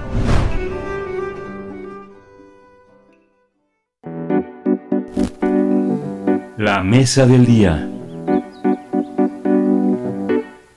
Por unanimidad, el Senado de la República aprobó la ratificación de México del Convenio 190 de la Organización Internacional del Trabajo que busca erradicar la violencia y el acoso laboral. Con este paso, nuestro país se convierte en el número 12 en adoptar dicho convenio. Para la Secretaria del Trabajo, esta decisión coloca a México a la vanguardia en la procuración de un trabajo libre de acoso y violencia y se impulsa el derecho a trabajar en un espacio seguro, especialmente para las mujeres. Una vez que dicha ratificación sea publicada en el diario oficial de la Federación, el Estado mexicano tiene un plazo de un año para generar mecanismos para aplicar este convenio. Entre las leyes modificadas están la Ley Federal del Trabajo, la Ley Orgánica de los Trabajadores al Servicio del Estado, la Ley Orgánica del Centro Federal de Conciliación y Registro Laboral, la Ley de la Comisión Nacional de los Derechos Humanos y el Código Penal Federal. Pedro Américo Furtado de Oliveira, director de la OIT para México, dijo que nuestro país ha dado un paso histórico y es una muestra más del compromiso de gobierno, empleadores y, trabajadores para construir ambientes libres de violencia, respetar los derechos humanos y fortalecer la perspectiva de género. Vamos a conversar sobre la ratificación de México a, este convenio de la OIT y está con nosotros Nicole eh, Wett, coordinadora de incidencia en Intersecta, organización feminista que se dedica a la promoción de políticas públicas para la igualdad. Eh, Nicole Wett, bienvenida, buenos días. Hola, ¿qué tal? Buenos días, muchas gracias por invitarme de nuevo. Gracias, Nicole. Bienvenida una vez más. Gracias a ti por aceptar esta charla. Bueno, con un tema muy importante, muy interesante eh, y relevante para la vida de la vida laboral en nuestro país. Cuéntanos, pues, un poco del, del contexto en el que se encuentra México eh, al ratificar este este convenio 190 de la OIT. ¿En qué momento nos encontramos en, en estas cuestiones, en las de eh, el pues fortalecimiento de una perspectiva de género, de ambientes libres de violencia, esto que tiene que impulsar este convenio 190 en nuestro país? Pues creo que lo primero que hay que reconocer es que en nuestro país ya veníamos dando ciertos pasos hacia, eh, pues sí, construir ambientes libres de violencia y particularmente libres de violencia de género, eh, de acoso y de hostigamiento sexual. Por ejemplo, desde el 2012 eh, la Ley Federal del Trabajo se reformó para incluir eh, la prohibición no de, de los eh, patrones de, de, permitir o tolerar o de incurrir en actos de hostigamiento o acoso sexual. Eh, adicionalmente, en 2019 tenemos la reforma eh, que contempla que todos los centros de trabajo tienen que implementar en acuerdo con las y los trabajadores un protocolo precisamente que atienda estos temas eh, de discriminación por género, de violencia y de hostigamiento y acoso sexual. Eh, sin embargo, también hay ciertas cosas que nos faltan, ¿no? Como saben, en Intersecta trabajamos muchísimo con los datos y lo que tenemos es que no hay un solo instrumento que nos permita realmente medir eh, la incidencia de la violencia y el acoso en los espacios laborales. Entonces, eh, tenemos que ir tomando como piecitas de distintos instrumentos, entre ellos está eh, la ECOPRED, la ENVIPE, la ENVIRE, que nos ayuda precisamente a saber la violencia que viven las mujeres, ¿no? y por supuesto, la encuesta nacional de ocupación y empleo, que tiene un apartado específico donde pregunta a las personas por las razones por las que han dejado su trabajo y una de las opciones es acoso, acoso a secas, no sabemos si es acoso laboral o acoso sexual, eh, y que sabemos que hay muchas personas que dejan su empleo cada año, ¿no? Por esta razón. Entonces, si bien llevábamos ya un esfuerzo por ciertas reformas eh, a nuestras normas, ¿no? La realidad es que todavía es una situación que prevalece, ¿no? Y que justo ahora, en este año que tengamos la nueva edición, por ejemplo, del Endire, vamos a saber precisamente qué tanto prevalece para para las mujeres, ¿no? Entonces, creo que estamos en un momento importante, creo que ya se habían tomado eh, ciertos pasos que son cruciales, sin embargo, va a hacer falta muchísimo para realmente poder hacer realidad lo que establece el convenio 190. La realidad del acoso y de la violencia laboral la enfrentan tanto hombres como mujeres. Es, es curioso que no haya un mecanismo, que no haya una herramienta para, para, poder, para poder medirlo. ¿Hay una diferenciación? ¿Quién eh, la violencia hacia unos y otros es muy distinta? ¿Se denuncia de manera distinta? Uno piensa, no sé, el acoso generalmente viene de un hombre hacia una mujer, pero puede ir de una mujer hacia una mujer o de un hombre hacia otro hombre con intereses sexuales eh, eh, del mismo sexo. ¿Cómo, ¿Cómo se dan estas, todos estos matices? ¿Cómo entenderlos, Nicole? Claro, como les decía, pues desafortunadamente no tenemos un instrumento que nos permita como tal contrastar eh, cómo experimentan esta violencia hombres y mujeres. Eh, sin embargo, sí tenemos algunas pistas. Por ejemplo, eh, la INOE, ¿no? la de ocupación y empleo, sí nos permite saber quiénes eran hombres y quiénes eran mujeres de las personas que reportan haber dejado su empleo por esta razón, por razón de acoso. Y en todos los años, ¿no? Vemos que en proporción son más las mujeres quienes dejan su empleo por, por esta razón. De hecho, en 2021, que es el último año para el cual tenemos información, fue casi tres veces más para las mujeres que para los hombres. Esto no quiere decir que los hombres no experimenten violencia laboral. De hecho, otras herramientas que nos permiten eh, conocer este tipo de, de situaciones que viven hombres y mujeres nos arrojan que, por ejemplo, tanto hombres como mujeres experimentan muchísimas burlas, eh, apodos, exclusiones, ¿no? En sus espacios de trabajo, también eh, lesiones físicas, también sucede eh, en, en, mayor medida para los hombres que para las mujeres. Cosas como extorsión también eh, es un poco más para las mujeres, pero no hay brechas tan grandes. Por supuesto, las brechas más este, importantes que vemos tienen que ver con violencia sexual, pero hay algunas cosas que son interesantes. Por ejemplo, eh, para los hombres, eh, cuando sí reportan, eh, eso es eh, la ECOPED, que es un, es un instrumento que solamente se levantó en 2014, entonces la, la información no es la más reciente, sin embargo sí nos da ciertas luces hacia, hacia conductas que suceden en el espacio de trabajo. Eh, los hombres reportaron, los hombres que sí reportaban haber vivido tocamientos, por ejemplo, reportaron eh, haberlos vivido en, mayor medida en su espacio laboral y por compañeros de trabajo. Esto no quiere decir que a ellos les pase más, sino que cuando sí les pasa, les pasa muchísimo más en sus espacios laborales. Ese es un ejemplo nada más. Nicole, bueno, para tener entonces eh, claridad de lo que de lo que implica este convenio 190 de la OIT, de qué tipos de acoso y de violencia está está tratando el convenio. Admite por igual el acoso laboral que el acoso sexual en espacios laborales. Eh, ¿Cuáles son, digamos, las nociones sobre sobre acoso que, que, promueve, bueno, que no que promueve, sino que están planteadas eh, en este convenio 190? Creo que precisamente una de las cosas más interesantes del convenio y más innovadoras del convenio es precisamente cómo define la violencia y el acoso en los espacios de trabajo, porque es una definición muy amplia eh, que nos ayuda a entender, ¿no? O sea, normalmente lo que tenemos son listas de conductas, ¿no? Y un poco eso nos limita, porque si se nos sale de esa lista de conductas, pues entonces parecería que ya no existe violencia o que ya no existe acoso. Em, aquí lo que lo que dice el convenio es que eh, violencia y acoso se refiere a em, a prácticas o comportamientos o a amenazas de tales prácticas o comportamientos, ¿no? Eh, que pueden suceder una sola vez o de manera reiterada. Esto es importante porque otras definiciones que tenemos, particularmente eh, en la Ley Federal del Trabajo, exigen la reiteración para que exista la conducta, ¿no? Eh, que, que, causen, que tengan por objeto o que fueran susceptibles a causar un daño y en lista distintos tipos de daño, ¿no?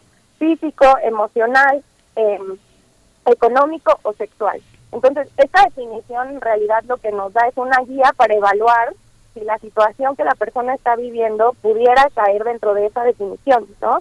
Eh, y como les decía, es súper novedosa por varias cosas. La primera es que es la primera definición que en realidad tenemos de violencia en el mundo del trabajo, ¿no? El, convenio, de hecho, es el primer instrumento que establece el derecho que tenemos todas las personas, no solamente las mujeres, eh, de vivir en de vivir en un ambiente laboral libre de, violencia y acoso, ¿no? Eh, pero además eh, tiene esta definición que nos permite como ampliar lo que entendíamos por violencia, ¿no? Incluyendo las amenazas, no exigiendo la reiteración y sobre todo la parte que dice que fuese susceptible de causar. ¿Por qué? Porque, y lo hemos visto en casos, no necesariamente en el ámbito laboral, pero en otros ámbitos, donde se, se exige la existencia de un daño para configurar la conducta, ¿no? Para configurar la violencia. Y lo que sucede, eh, y un ejemplo es el caso de la manada en España, es que si parece que no hubo daño, entonces pareciera que no existió la violencia, ¿no? Entonces, bueno, eh, la definición es bastante amplia, sí requiere, eh, pues, de cierto análisis, ¿no? De las conductas, pero nos permite justo englobar todo lo que pudiera suceder y bueno, no solamente es esto, ¿no? Ya en siguientes artículos habla también sobre de qué hablamos cuando hablamos en el mundo del trabajo, ¿no? Porque muchas de las cosas que hoy tenemos en la Ley Federal del Trabajo eh, se acotan solamente a lo que sucede en el centro de trabajo, ¿no? Y como sabemos, la violencia en este mundo no solamente pasa ahí, sobre todo ahora que estamos muchas personas todavía trabajando a distancia, utilizando cada vez más los medios eh, electrónicos de comunicación, pues ahí también puede haber violencia, ¿no? Y el, y el convenio lo reconoce esta, este cruce de múltiples leyes, ¿cómo, cómo, cómo, cómo entender los, los cruces, Nicole? También, por ejemplo, desde el punto de vista de la ley de la Comisión Nacional de Derechos Humanos, del Código Penal, eh, es como una especie de atomización de un gran reglamento que cubre muchas esferas que protegen al trabajador y de las cuales estaba descubierto que agudizan y complementan y complejizan las demandas laborales. ¿Cómo entender todos estos... Eh, eh, eh, todos estos matices legales, como cuáles son los cruces que a tu juicio son los fundamentales que protegen al trabajador hoy. Creo que lo más importante es reconocer que el convenio habla de derecho laboral, ¿no? O sea, si bien sí vamos a tener que atender, por ejemplo, definiciones que están en el Código Penal, ¿no? En realidad aquí lo que establece son obligaciones para las autoridades del trabajo, autoridades para las y los empleadores y eh, eh, pues ciertos derechos para las y los trabajadores, ¿no? E incluso, y esto me parece también súper importante remarcarlo, no solamente para las personas que hoy en día trabajan, sino para las personas que son voluntarias y que no trabajan de manera remunerada, para las personas que están buscando un empleo, para las personas que fueron despedidas de un empleo, ¿no? A todas estas personas cubre eh, el convenio. Entonces, creo que lo más importante es que lo entendamos como algo de índole laboral. ¿Qué quiere decir esto? Que no se atiende el convenio 190 solamente modificando los códigos penales, ¿no? Que desafortunadamente es una apuesta que hemos hecho eh, para otras cosas, sino tenemos que atender temas como qué dice la Ley Federal del Trabajo, qué dice la Ley eh, de Trabajadores del Estado, qué dicen eh, no las leyes que tienen que ver con cómo atendemos estas situaciones, pero no solamente eso, qué dicen nuestros reglamentos de inspección, ¿no? Una de las cosas que considera el convenio es la importancia de fortalecer los mecanismos de inspección para que verdaderamente se esté cumpliendo con lo que se establece, ¿no? Eh, y también que los mismos centros de trabajo tengan procedimientos internos de resolución de este tipo de, situaciones, ¿no? Por un lado exige que haya esos eh, procedimientos dentro de los centros de trabajo, pero al mismo tiempo exige que el Estado, ¿no? Haga su chamba para, para prevenir este tipo de situaciones, pero también para repararlas, ¿no? Cuando ya sucedieron, hay que repararlas. Entonces, es lo que no se nos puede olvidar es que este es un convenio de índole laboral y si bien toca otras cosas, no como bien ya decían, si bien va a tocar el Código Penal, si bien va a tocar eh, temas de la Comisión de Derechos Humanos, necesitamos centrar los esfuerzos en lo laboral y en fortalecer los mecanismos laborales, ¿no? Que sabemos que eh, además están rebasadísimos, ¿no? Yo recuerdo muy claramente eh, un, un reportaje de Animal Político sobre justicia cívica y sobre eh, sobre cómo estaban rebasados los tribunales laborales, bueno, las juntas de conciliación y arbitraje que van a ser tribunales, ¿no? Eh, y esto es algo que hay que atender, ¿no? O sea, porque si verdaderamente queremos hacer efectivo el convenio 190, no podemos solamente cambiar las leyes, sino necesitamos que los mecanismos que sirven para hacer cumplir estas leyes sean funcionales. Nicole Wett, bueno, eh, te pregunto qué se espera en el lapso del año que está por delante eh, en términos de estas modificaciones, de establecer estos mecanismos, de generar, impulsar políticas públicas, modificaciones a las leyes. Eh, se establece que una vez se publique en el diario oficial de la Federación, se cuenta con un año para poner en marcha, para generar estos mecanismos. ¿Cómo lo ves tú? ¿Cómo ves ese año por venir? ¿Cuáles son los elementos a destacar que es indispensable? Digamos, o con los que se tiene que arrancar en esta, eh, pues, eh, eh, para emprender este camino del convenio 190? Pues primero que nada hay que revisar la ley federal del trabajo para poder armonizarla con lo que establece el convenio, ¿no? Yo sé que la senadora Patricia Mercado ya tenía por ahí una iniciativa que estoy casi segura que ya se votó también en senadores, ¿no? Este, justo para si quiere incluir la definición de violencia laboral en la ley federal del trabajo, que hoy en día no está. ¿No? Hoy en día tampoco hay una eh, obligación eh, como tal, ¿no? De abstenerse de este tipo de, comportamientos o prácticas. En realidad lo que más tenemos es temas como eh, abstenerse del maltrato, de palabra o de obra, ¿no? Así dice la Ley Federal del Trabajo. Entonces creo que lo primero es incluir las definiciones, porque si no sabemos, y además las definiciones como tal vienen en el convenio, ¿no? Porque ojo, o sea, sí hay que entender que esto implica, o sea, abrir muchísimo de lo que tenemos a otras poblaciones, ¿no? El, la lucha por la ratificación del 190 viene muy atada de la mano del trabajo que hicieron las trabajadoras y trabajadores del hogar para la ratificación del 189, que precisamente establece eh, los derechos de trabajadores y trabajadoras del hogar, ¿no? Y todo lo que ha seguido a partir de eso en, términos de modificación de la ley federal del trabajo, de la ley eh, del seguro social, ¿no? Entonces, eh, lo que sigue es empezar a, a, ver qué necesitamos modificar y creo que lo que se necesita también es un estudio eh, pues profundo, no solamente de las leyes, sino como ya les decía, de los mecanismos, ¿no? Y eso necesariamente va a pasar por fortalecer instituciones, que creo que no es la tendencia que hemos visto necesariamente en, en esta administración, eh, de fortalecer instituciones y eso también tiene que pasar obviamente por por temas de presupuesto, ¿no? O sea, creo que es súper amplio, súper complejo, no creo que en un año vayamos a estar necesariamente listos y listas para que todo lo que dice el convenio eh, sea una realidad, pero se tienen que ir tomando estos pasos, al menos en las normas, ¿no? Para reconocer, eh, reconocer este tipo de violencia, reconocer los alcances eh, y, y, como ya les decía, ¿no? Modificar algunas disposiciones que ya están, pero que están acotadas, por ejemplo, al lugar de trabajo o al centro de trabajo, porque el convenio amplía estas pues esferas, ¿no? Donde aplica la protección que, se ofrece para las y los trabajadores.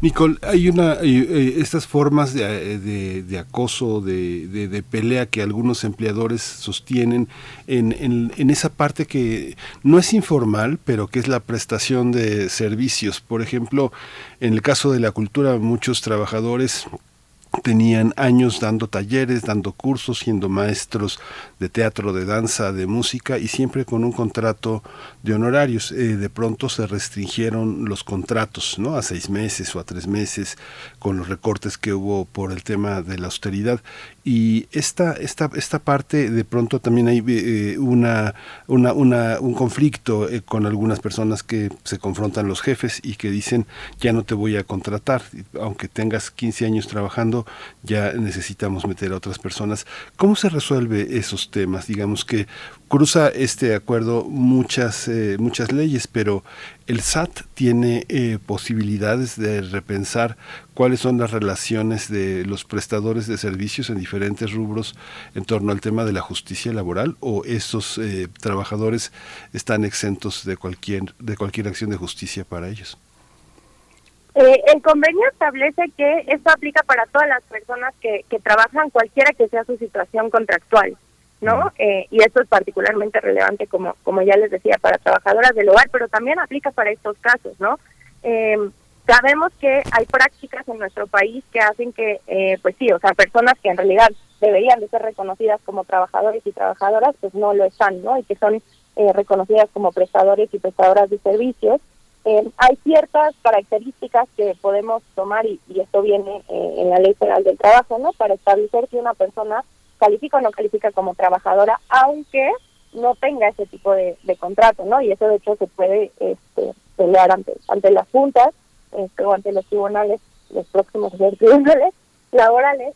Em, y entonces el convenio también los considera, ¿no? De hecho, la, la población a la que considera el, el convenio es muy, muy amplia, porque no solamente es personas que trabajan en el sector formal, sino personas que están en el sector informal también, personas eh, que están en lugares em, urbanos, pero también en lugares eh, rurales, del sector privado y del sector público, ¿no? Entonces, eh, en realidad, si seguimos como al pie de la letra lo que dice el convenio, estas personas sí deberían de estar incluidas, ¿no? Y deberían de poder recibir eh, estas protecciones. Que ojo, creo que a veces lo que nos pasa, y, y esta es una conversación que podemos seguir teniendo, yo de verdad no lo tengo resuelto todavía, pero creo que a veces lo que nos pasa es que tenemos tan pocos, eh, tan pocas maneras siquiera de poder nombrar eh, las situaciones que vivimos, que se nos junta todo en, la misma canasta, ¿no? O sea, le empezamos a nombrar violencia a todas las situaciones em, que vivimos, aunque sean situaciones, por ejemplo, donde no se nos están haciendo cumplir nuestros derechos laborales. Eh, entonces, creo que también lo que falta es que tengamos mecanismos para eso, que tengamos maneras de nombrar también eso y que tengamos buenas salidas para eso, ¿no? Porque una cosa digo, eh, si consideramos que el convenio, eh, uno de los daños que puede considerar el convenio es el daño económico, pues bueno, sí, a lo mejor el hecho de que me hayan eh, despedido después de 15 años y como yo no era trabajador, no me hayan no me hayan dado la indemnización correspondiente, por ejemplo, pues sí podemos pensar que a lo mejor cae dentro de esta definición, ¿no? Pero creo que además de esta definición necesitamos ir más allá sobre las conversaciones de precarización laboral, ¿no? De garantías de derechos laborales para las personas, porque no todo es violencia, pero en realidad todo genera un prejuicio, ¿no? En, contra de las personas. Entonces, creo que esa conversación todavía nos falta y de pronto lo que pasa es que cuando tenemos un instrumento queremos utilizarlo para todo eh, y creo que el convenio es bastante amplio y nos permite muchas de esas cosas, pero también habría que, que hacer esta reflexión de qué, otras cosas quizás se nos están escapando eh, porque no caen en esta definición de violencia y que son igualmente importantes. Nicole, y es que eh, hay una dimensión de la violencia laboral que tiene que caer en acciones eh, mm, en acciones positivas o, propositivas también en temas de difusión de cuáles son las prácticas de violencia que no siempre son tan claras o tan contundentes, es decir, un trabajo de, de, concientización en los espacios de trabajo ahí directamente. Eh, ustedes, por ejemplo, en Intersecta han realizado, han elaborado algunos materiales de difusión, algunas infografías para tener más o menos alguna claridad de lo que significa este convenio 190 de la OIT. ¿Cómo ves esa parte, eh, Nicole, que tiene que ver no tanto con la cuestión punitiva, sino con un trabajo más directo, eh, eh, in situ, con las y los trabajadores? Claro, es que creo que parte de lo más importante del convenio es que contempla mucho este trabajo que podríamos llamarle de prevención, ¿no? y mucho de lo que, de lo que establece es, uno, dentro de los mismos centros de trabajo hay una obligación, ¿no? Estar capacitando, sensibilizando mostrándole a las personas cuáles, eh, pues sí, cuáles son las eh, situaciones o comportamientos que no van a ser toleradas, ¿no? Pero también hay una responsabilidad del Estado, ¿no? O sea, también es una responsabilidad del Estado difundir este tipo de temas, ¿no? Difundir qué es la violencia laboral, ¿no? A quiénes afecta desproporcionadamente. O sea, creo que algo que hace muy bien el convenio también es reconocer eso, ¿no? Eh, si bien todas las personas podemos experimentar violencia laboral, pues hay otras violencias que se cruzan, la de género, la racista, la LGBT fóbica, ¿no? O sea, que se cruzan y que hacen todo peor. Entonces, eh, creo que definitivamente es algo que el convenio pide, ¿no? Y que se tiene que hacer y creo que tendría que ser de las prioridades de este año, ¿no? Este año que vamos a estar armonizando leyes para poder ya, eh, una vez que se entre en vigor como tal, ¿no? Después del año de, haber estado publicado en el Diario Oficial de la Federación, eh, creo que parte del trabajo es eso, es pedagógico, ¿no? Es decir, eh, y, como bien decías, eh, en Intersecta tratamos de hacerlo. Hay un texto eh, fantástico que escribió mi colega Aide Gómez eh, precisamente sobre por qué es innovador y novedoso este convenio y por qué nos conviene, ¿no? Siete grandes razones por las cuales deberíamos de estar contentos y contentas de la ratificación del convenio. Pero no solamente es eso, ¿no? Es un esfuerzo continuo todo el tiempo de estar entendiendo a qué nos referimos cuando hablamos de esto. Creo que parte del esfuerzo también tendría que ser levantar información, ¿no? Como ya decíamos, no hay un instrumento específico para acoso y violencia en los espacios laborales, ¿no? Ah, y, por ejemplo, exigir lo que ya pide la NOM 035, ¿no? Que es que los centros laborales ya tengan información sobre esto y para mí sería crucial que esa información sea compartida, ¿no? Que esa información no se quede solamente em, con los directivos, ¿no? De, de, las empresas o las directivas, sino que sea información que las personas conozcan para saber también cuál es el estatus de sus propios centros de trabajo, identificar dónde puede haber áreas de oportunidad y empezar a hacer algo y no tenemos que esperar un año a que las leyes estén reformadas y que el convenio entre en vigor, ¿no? Creo que tenemos una gran oportunidad desde todos los sectores em, de empezar a aterrizar algunas cosas que vienen en el convenio y sobre todo empezar a hablar de esto, porque desafortunadamente sí creo que es un tema que no hablamos lo suficiente. Esta, esta visión también, eh, hay, una, hay, una, hay una parte, Nicole, que tiene, tiene que ver con eh, esta posibilidad de de tener una dimensión eh, internacional de que México se ha observado de por el mundo. Esta, la aplicación de una norma como esta observa a México en el marco de, una serie de cumplimientos, como por ejemplo el Tratado de Comercio con Estados Unidos y Canadá. Esta, esta, esta norma tiene un carácter eh, vinculante con, con, los, con las condiciones laborales México-Estados Unidos, México-Canadá. Pues sí, sí tiene un carácter vinculante porque todos los convenios internacionales recorremos desde la reforma de derechos humanos, todos los convenios internacionales que suscribimos se convierten en ley también para, para México. Eh, siendo, siendo completamente honesta, no estoy segura cuáles son los mecanismos de seguimiento de, de la Organización Internacional del Trabajo, se los debo para la próxima vez que, esté por acá, eh, pero al menos hay un, un, otro marco de exigibilidad, ¿no? Que creo que es, que es importante, ya no solamente estamos hablando de eh, leyes o normas que son solamente mexicanas, sino que estamos en un instrumento internacional, ¿no? Que además, como bien ya decían en la introducción, o somos de los primeros países eh, en ratificar no eh, este este convenio porque es súper novedoso apenas se, se aprobó en, en 2019 en realidad.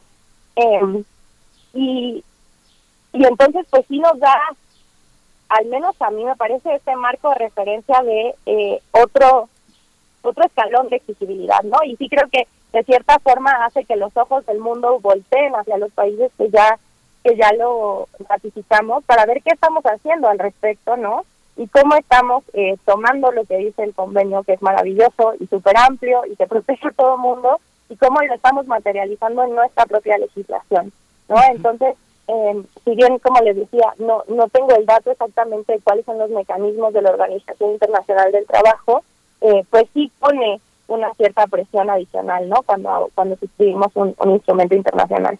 Por supuesto, pues Nicole, ha sido muy muy interesante. Nos pones muchos elementos en algún momento también al pensar en una definición eh, tan amplia como la que promueve este convenio 190, eh, una definición tan amplia de violencia laboral.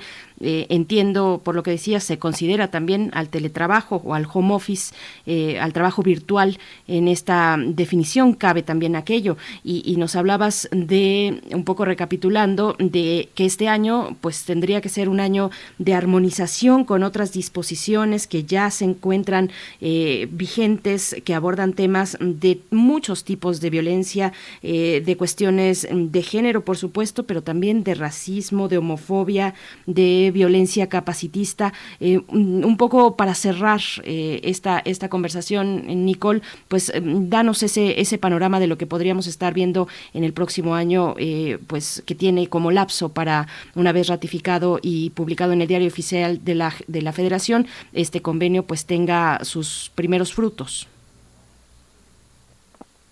No, no quiero repetirme, pero creo que lo más importante eh, en este momento es revisar la ley federal del trabajo, no la ley de trabajadores eh, al servicio del Estado, o sea, que, que revisemos porque otra vez creo que este es el primer convenio que además nos ponen un, un piso parejo a muchísimas personas que normalmente en la legislación de nuestro país lo tenemos segmentado, ¿no? Entonces habría que revisar eso y digo ya, por supuesto, en su momento eh, las leyes de cada una de las instituciones, ¿no? Que sabemos que tienen su propia legislación para asegurarnos que al menos las definiciones básicas, al menos los alcances básicos que tiene eh, el convenio estén ya incorporadas en la en la legislación, que se reconozca el derecho de todas las personas a un mundo eh, del trabajo libre de violencia y acoso, ¿no? Que, como ya les decía, eh, no había ningún instrumento que reconociera esto para todas las personas, ¿no? Antes del convenio 190. Entonces, que se reconozca eso, que se reconozca la definición de violencia y acoso en el mundo laboral, que se reconozcan los alcances, ¿no? A quienes cubre, porque finalmente, o sea, si, si lo pensamos, ¿no? La ley federal del trabajo en estos momentos en realidad cubre a las personas que trabajan y a las personas eh, que cuyo contrato es rescindido, ¿no? En cierto, eh, pues en ciertas situaciones, pero no cubre a todas las demás, ¿no? Personas voluntarias, pasantes, becarias, este, personas que están buscando trabajo en este momento, ¿no? Entonces, pues también eso va a requerir que expandamos. A lo mejor no va a ser la ley federal del trabajo solamente, a lo mejor son otras disposiciones las que necesitan ser reformadas, pero sí que expandamos a quienes cubrimos cuando hablamos del mundo del trabajo, ¿no? Eh, en qué situaciones, como ya decías, el tema del home office también está contemplado eh, en el convenio, ¿no? Incluso dice que son lugares públicos o privados, eh, cuando sean lugares de trabajo también están considerados como lugares donde tiene que aplicar el convenio, ¿no? Y ahora también rompernos la cabeza, creo que es lo que sigue en este año, para pensar cómo hacemos eso aplicable, porque tampoco es que vaya a ser un, una cosa muy fácil, ¿no? O sea, si realmente lo pensamos, o sea, cómo, cómo modificamos, por ejemplo, los mecanismos de inspección para que entren a nuestras casas, ¿no? O sea, entonces creo que este año va a tocar trabajar muy de cerca, ¿no? Las personas que trabajamos desde sociedad civil con estos temas, junto con eh, la, la, la OIT, ¿no? Y su representación acá en México y, por supuesto, las autoridades eh, del gobierno, particularmente las autoridades laborales, para saber todo esto, cómo lo aterrizamos en no solamente en leyes, sino en política pública, que, que sean efectivas para el propósito que tiene el convenio, ¿no? Y que no se quede solamente en un darnos aplausos, porque ya lo ratificamos, porque somos de los primeros países en hacerlo, pero que lo que tiene el convenio y las bondades del convenio para todas las personas se queden solamente en papel. Esta, una, una, una, cuestión más, eh, Nicole Wett. Hay una, hay una parte, este, yo recuerdo no estoy tan seguro, pero eh, es una, una cosa que viene desde los años 70, la rescisión de los contratos de trabajo por un motivo razonable. Eso formaba parte de los, ah, de los acuerdos que se habían hecho eh, desde 2017. la pérdida de confianza es una causal para rescindir el, contrato bajo ciertas condiciones. Eh, estaba parte de este del artículo 47 de la Ley Federal del Trabajo, que son toda una serie de, eh, de articulaciones muy, muy complejas para dejar fuera a un trabajador indeseable.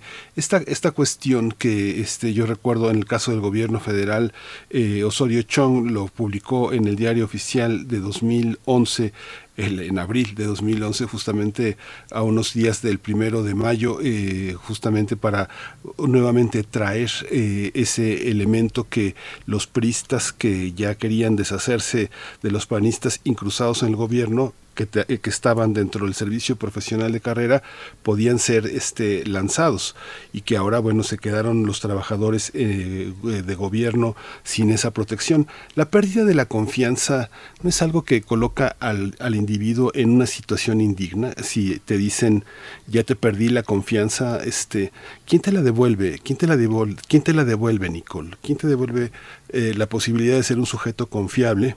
Cuando te rescinden el contrato por pérdida de confianza. ¿Eso forma parte de la norma? ¿Formaría parte esa cuestión de la dignidad de la que es despojado un trabajador gubernamental cuando le dicen ya no confío en ti?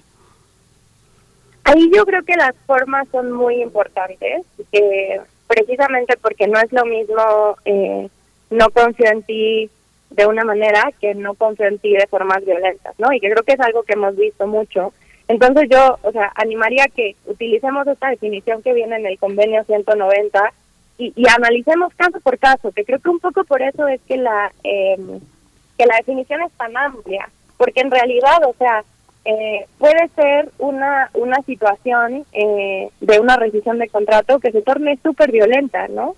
Y puede ser una situación de rescisión de contrato que no lo sea así. Entonces creo que sí convendría, ¿no? Eh, sobre todo revisar pues el tipo de comportamientos y prácticas, como bien dice la definición de violencia del convenio, para ver si estamos frente a una situación de violencia y si entonces entrarían los mecanismos que contempla el convenio para las personas que han sido despedidas, ¿no? Este, yo creo que en general el tema de la pérdida de confianza es algo que tenemos que seguir discutiendo sobre eh, si es válido o no, que esa sea una de las razones de rescisión de contrato y también el cómo se rescinden los contratos, ¿no? Este, porque otra vez creo que también hay que reconocer que podemos decir, yo ya, o quiero prescindir de esta persona trabajadora porque ya no está funcionando para mi equipo, porque no cualquier cosa, pero entonces creo que también hay que reconocer que el cómo se hace y cuáles son las, las consecuencias de ello también son relevantes, ¿no? Y otra vez, creo que eh, necesitamos tener esta conversación sobre derechos laborales, necesitamos tener esta conversación sobre eh, precarización, ¿no? Porque no todo nos va a caber en la canasta de la violencia, pero eso no quiere decir que no tengamos que estar pensando también en mecanismos para atender estas otras cosas que tienen que ver con, eh, pues sí, con una falta de respeto a los derechos laborales de las personas. Se vale que corramos a una persona, cómo corramos a una persona es muy distinto, ¿no? Entonces, eh, creo que es una conversación que hay que seguir teniendo, hay que entender bien los límites y los alcances del convenio pero que no caiga en lo que protege el convenio no significa que no tenemos que hablar de ello. Claro. Pues Nicole Wett, hay, hay también muy eh, interesantes eh, comentarios en redes sociales. Eh, algunos retoman la cuestión de la norma oficial mexicana 035, la NOM 035, como, como este instrumento para identificar también la violencia. Esto en términos de los riesgos psicosociales y de generar entornos favorables en centros de trabajo, nos dice Horacio Tobalín. hay protocolos, lo que falta es mayor compromiso y capacitación de trabajadores y patrones. Xochitl Larillano Mm, desde California nos dice los tratados internacionales comerciales dejan fuera los derechos laborales. En fin, hay varios, varios comentarios muy interesantes y se trata de eso, de seguir hablando de, que ojalá esta sea una oportunidad para abrir todavía más el tema, de apoyarnos y que sea un proceso rico e interesante, apoyándonos de nuevo en lo que ya tenemos y en lo que podríamos seguir construyendo. Nicole Wett, eh, te agradecemos como siempre esta participación. Nicole Wette, coordinadora de incidencia en Intersecta, organización feminista que se dedica a la promoción de políticas públicas para la igualdad. Y está esta eh, recomendación que hacías eh, de las siete razones por las que nos beneficia la ratificación del convenio 190 de, la OIT de una compañera tuya, Aide Gómez, eh, pues está, ya también lo pusimos o lo vamos a poner en nuestras redes sociales para que todos puedan acercarse y todas puedan también leer esta esa participación. Nicole, muchísimas gracias. Muchas gracias a ustedes y solamente rápido hay otro texto de mi colega Adriana Ortega, La invisibilidad de la violencia laboral. Ahí están los poquitos datos que tenemos sobre violencia laboral, pues, por si a alguien le interesa leerlos, ese texto también es buenísimo. ¿Dónde está? ¿Dónde está, Nicole? También en nuestro blog en Animal Político, eh, en el mismo lugar que está el texto de AIDE, es, es un texto un poco más eh, viejito, pero también ahí está disponible y es de lo poco que sabemos sobre eh, sobre violencia laboral, los pocos datos, hicimos este eh, Adriana hizo este rompecabezas, ¿no? Con las piececitas de los distintos instrumentos. Entonces se los recomiendo muchísimo. Gracias. De nuevo, ¿nos repites el, título del texto? Claro, la invisibilidad de la violencia laboral. Eh, de cualquier manera se los hago llegar para que lo puedan compartir en, en sus redes también. Muchas gracias, Nicole Huete. Nos encontramos próximamente y pues le damos seguimiento a esto que se abre a partir pues ya de este momento con la ratificación del convenio 190 de la OIT en nuestro país. Nicole, muchas gracias. Gracias a ustedes. Hasta pronto. Pues bueno, y también acercarse directamente a Intersecta, que de nuevo pues ha realizado, han realizado distintos materiales, distintos materiales de difusión, que eso es, me parece, uno de los elementos pues fundamentales, hacer conciencia, hacer difusión, un trabajo de prevención en los centros de trabajo, es lo que también nos comentaban en redes sociales, dice Horacio Tobalín, hay protocolos, lo que falta es mayor compromiso y capacitación de trabajadores y patrones. Esto no tiene que ver solamente con las autoridades eh, em, políticas públicas, sino también con los trabajadores y los empleadores. Nosotros vamos a hacer una pausa musical, eh, son las 9 con 51 minutos, ya estamos muy cerca del cierre de esta emisión. Vamos a escuchar de la curaduría que esta mañana nos ha entregado eh, Edith Morales, Edith Citlali Morales, Primaveras Musicales es el título de la curaduría de este martes para eh, pues recibir la primavera como corresponde y tiene que ver en esta ocasión con, bueno, es la consagración de la primavera, augurios primaverales de Igor Stravinsky. El día de ayer también eh, el mismo Teo Hernández en su sección de los lunes nos hablaba de la consagración de la primavera, que es un ballet y una obra de concierto orquestal del compositor ruso Igor Stravinsky. Fue escrito, eh, escrito en 1913 y es una de las obras pues más eh, grabadas del repertorio académico. Así es que vamos a escuchar la consagración de la primavera, augurios primaverales.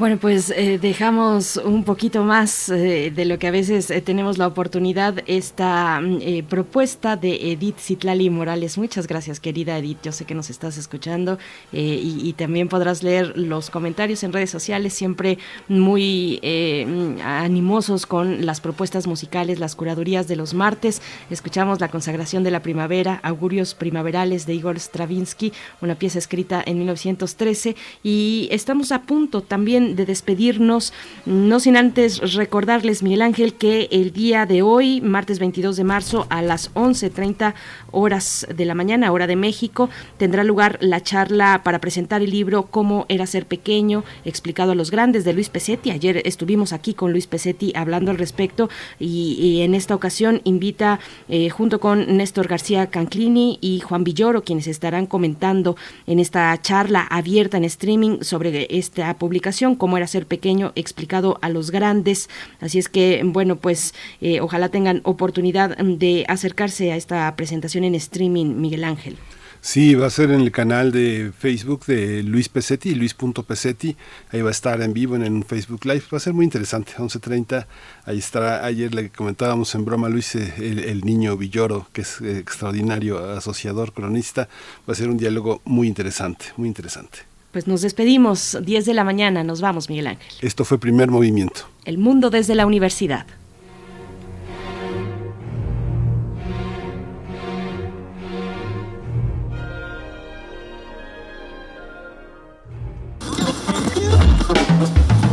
Radio UNAM presentó Primer Movimiento, El mundo desde la universidad, con Berenice Camacho y Miguel Ángel Quemain en la conducción. Frida Saldívar y Violeta Berber, producción. Antonio Quijano y Patricia Zavala, noticias. Miriam Trejo y Rodrigo Mota, coordinadores e invitados. Tamara Quirós, redes sociales. Arturo González y Socorro Montes, operación técnica. Servicio social, Vicente Pérez e Iván Chavarría. Locución, Tessa Uribe y Juan Stack. Quédate en sintonía con Radio UNAM. Experiencia Sonora.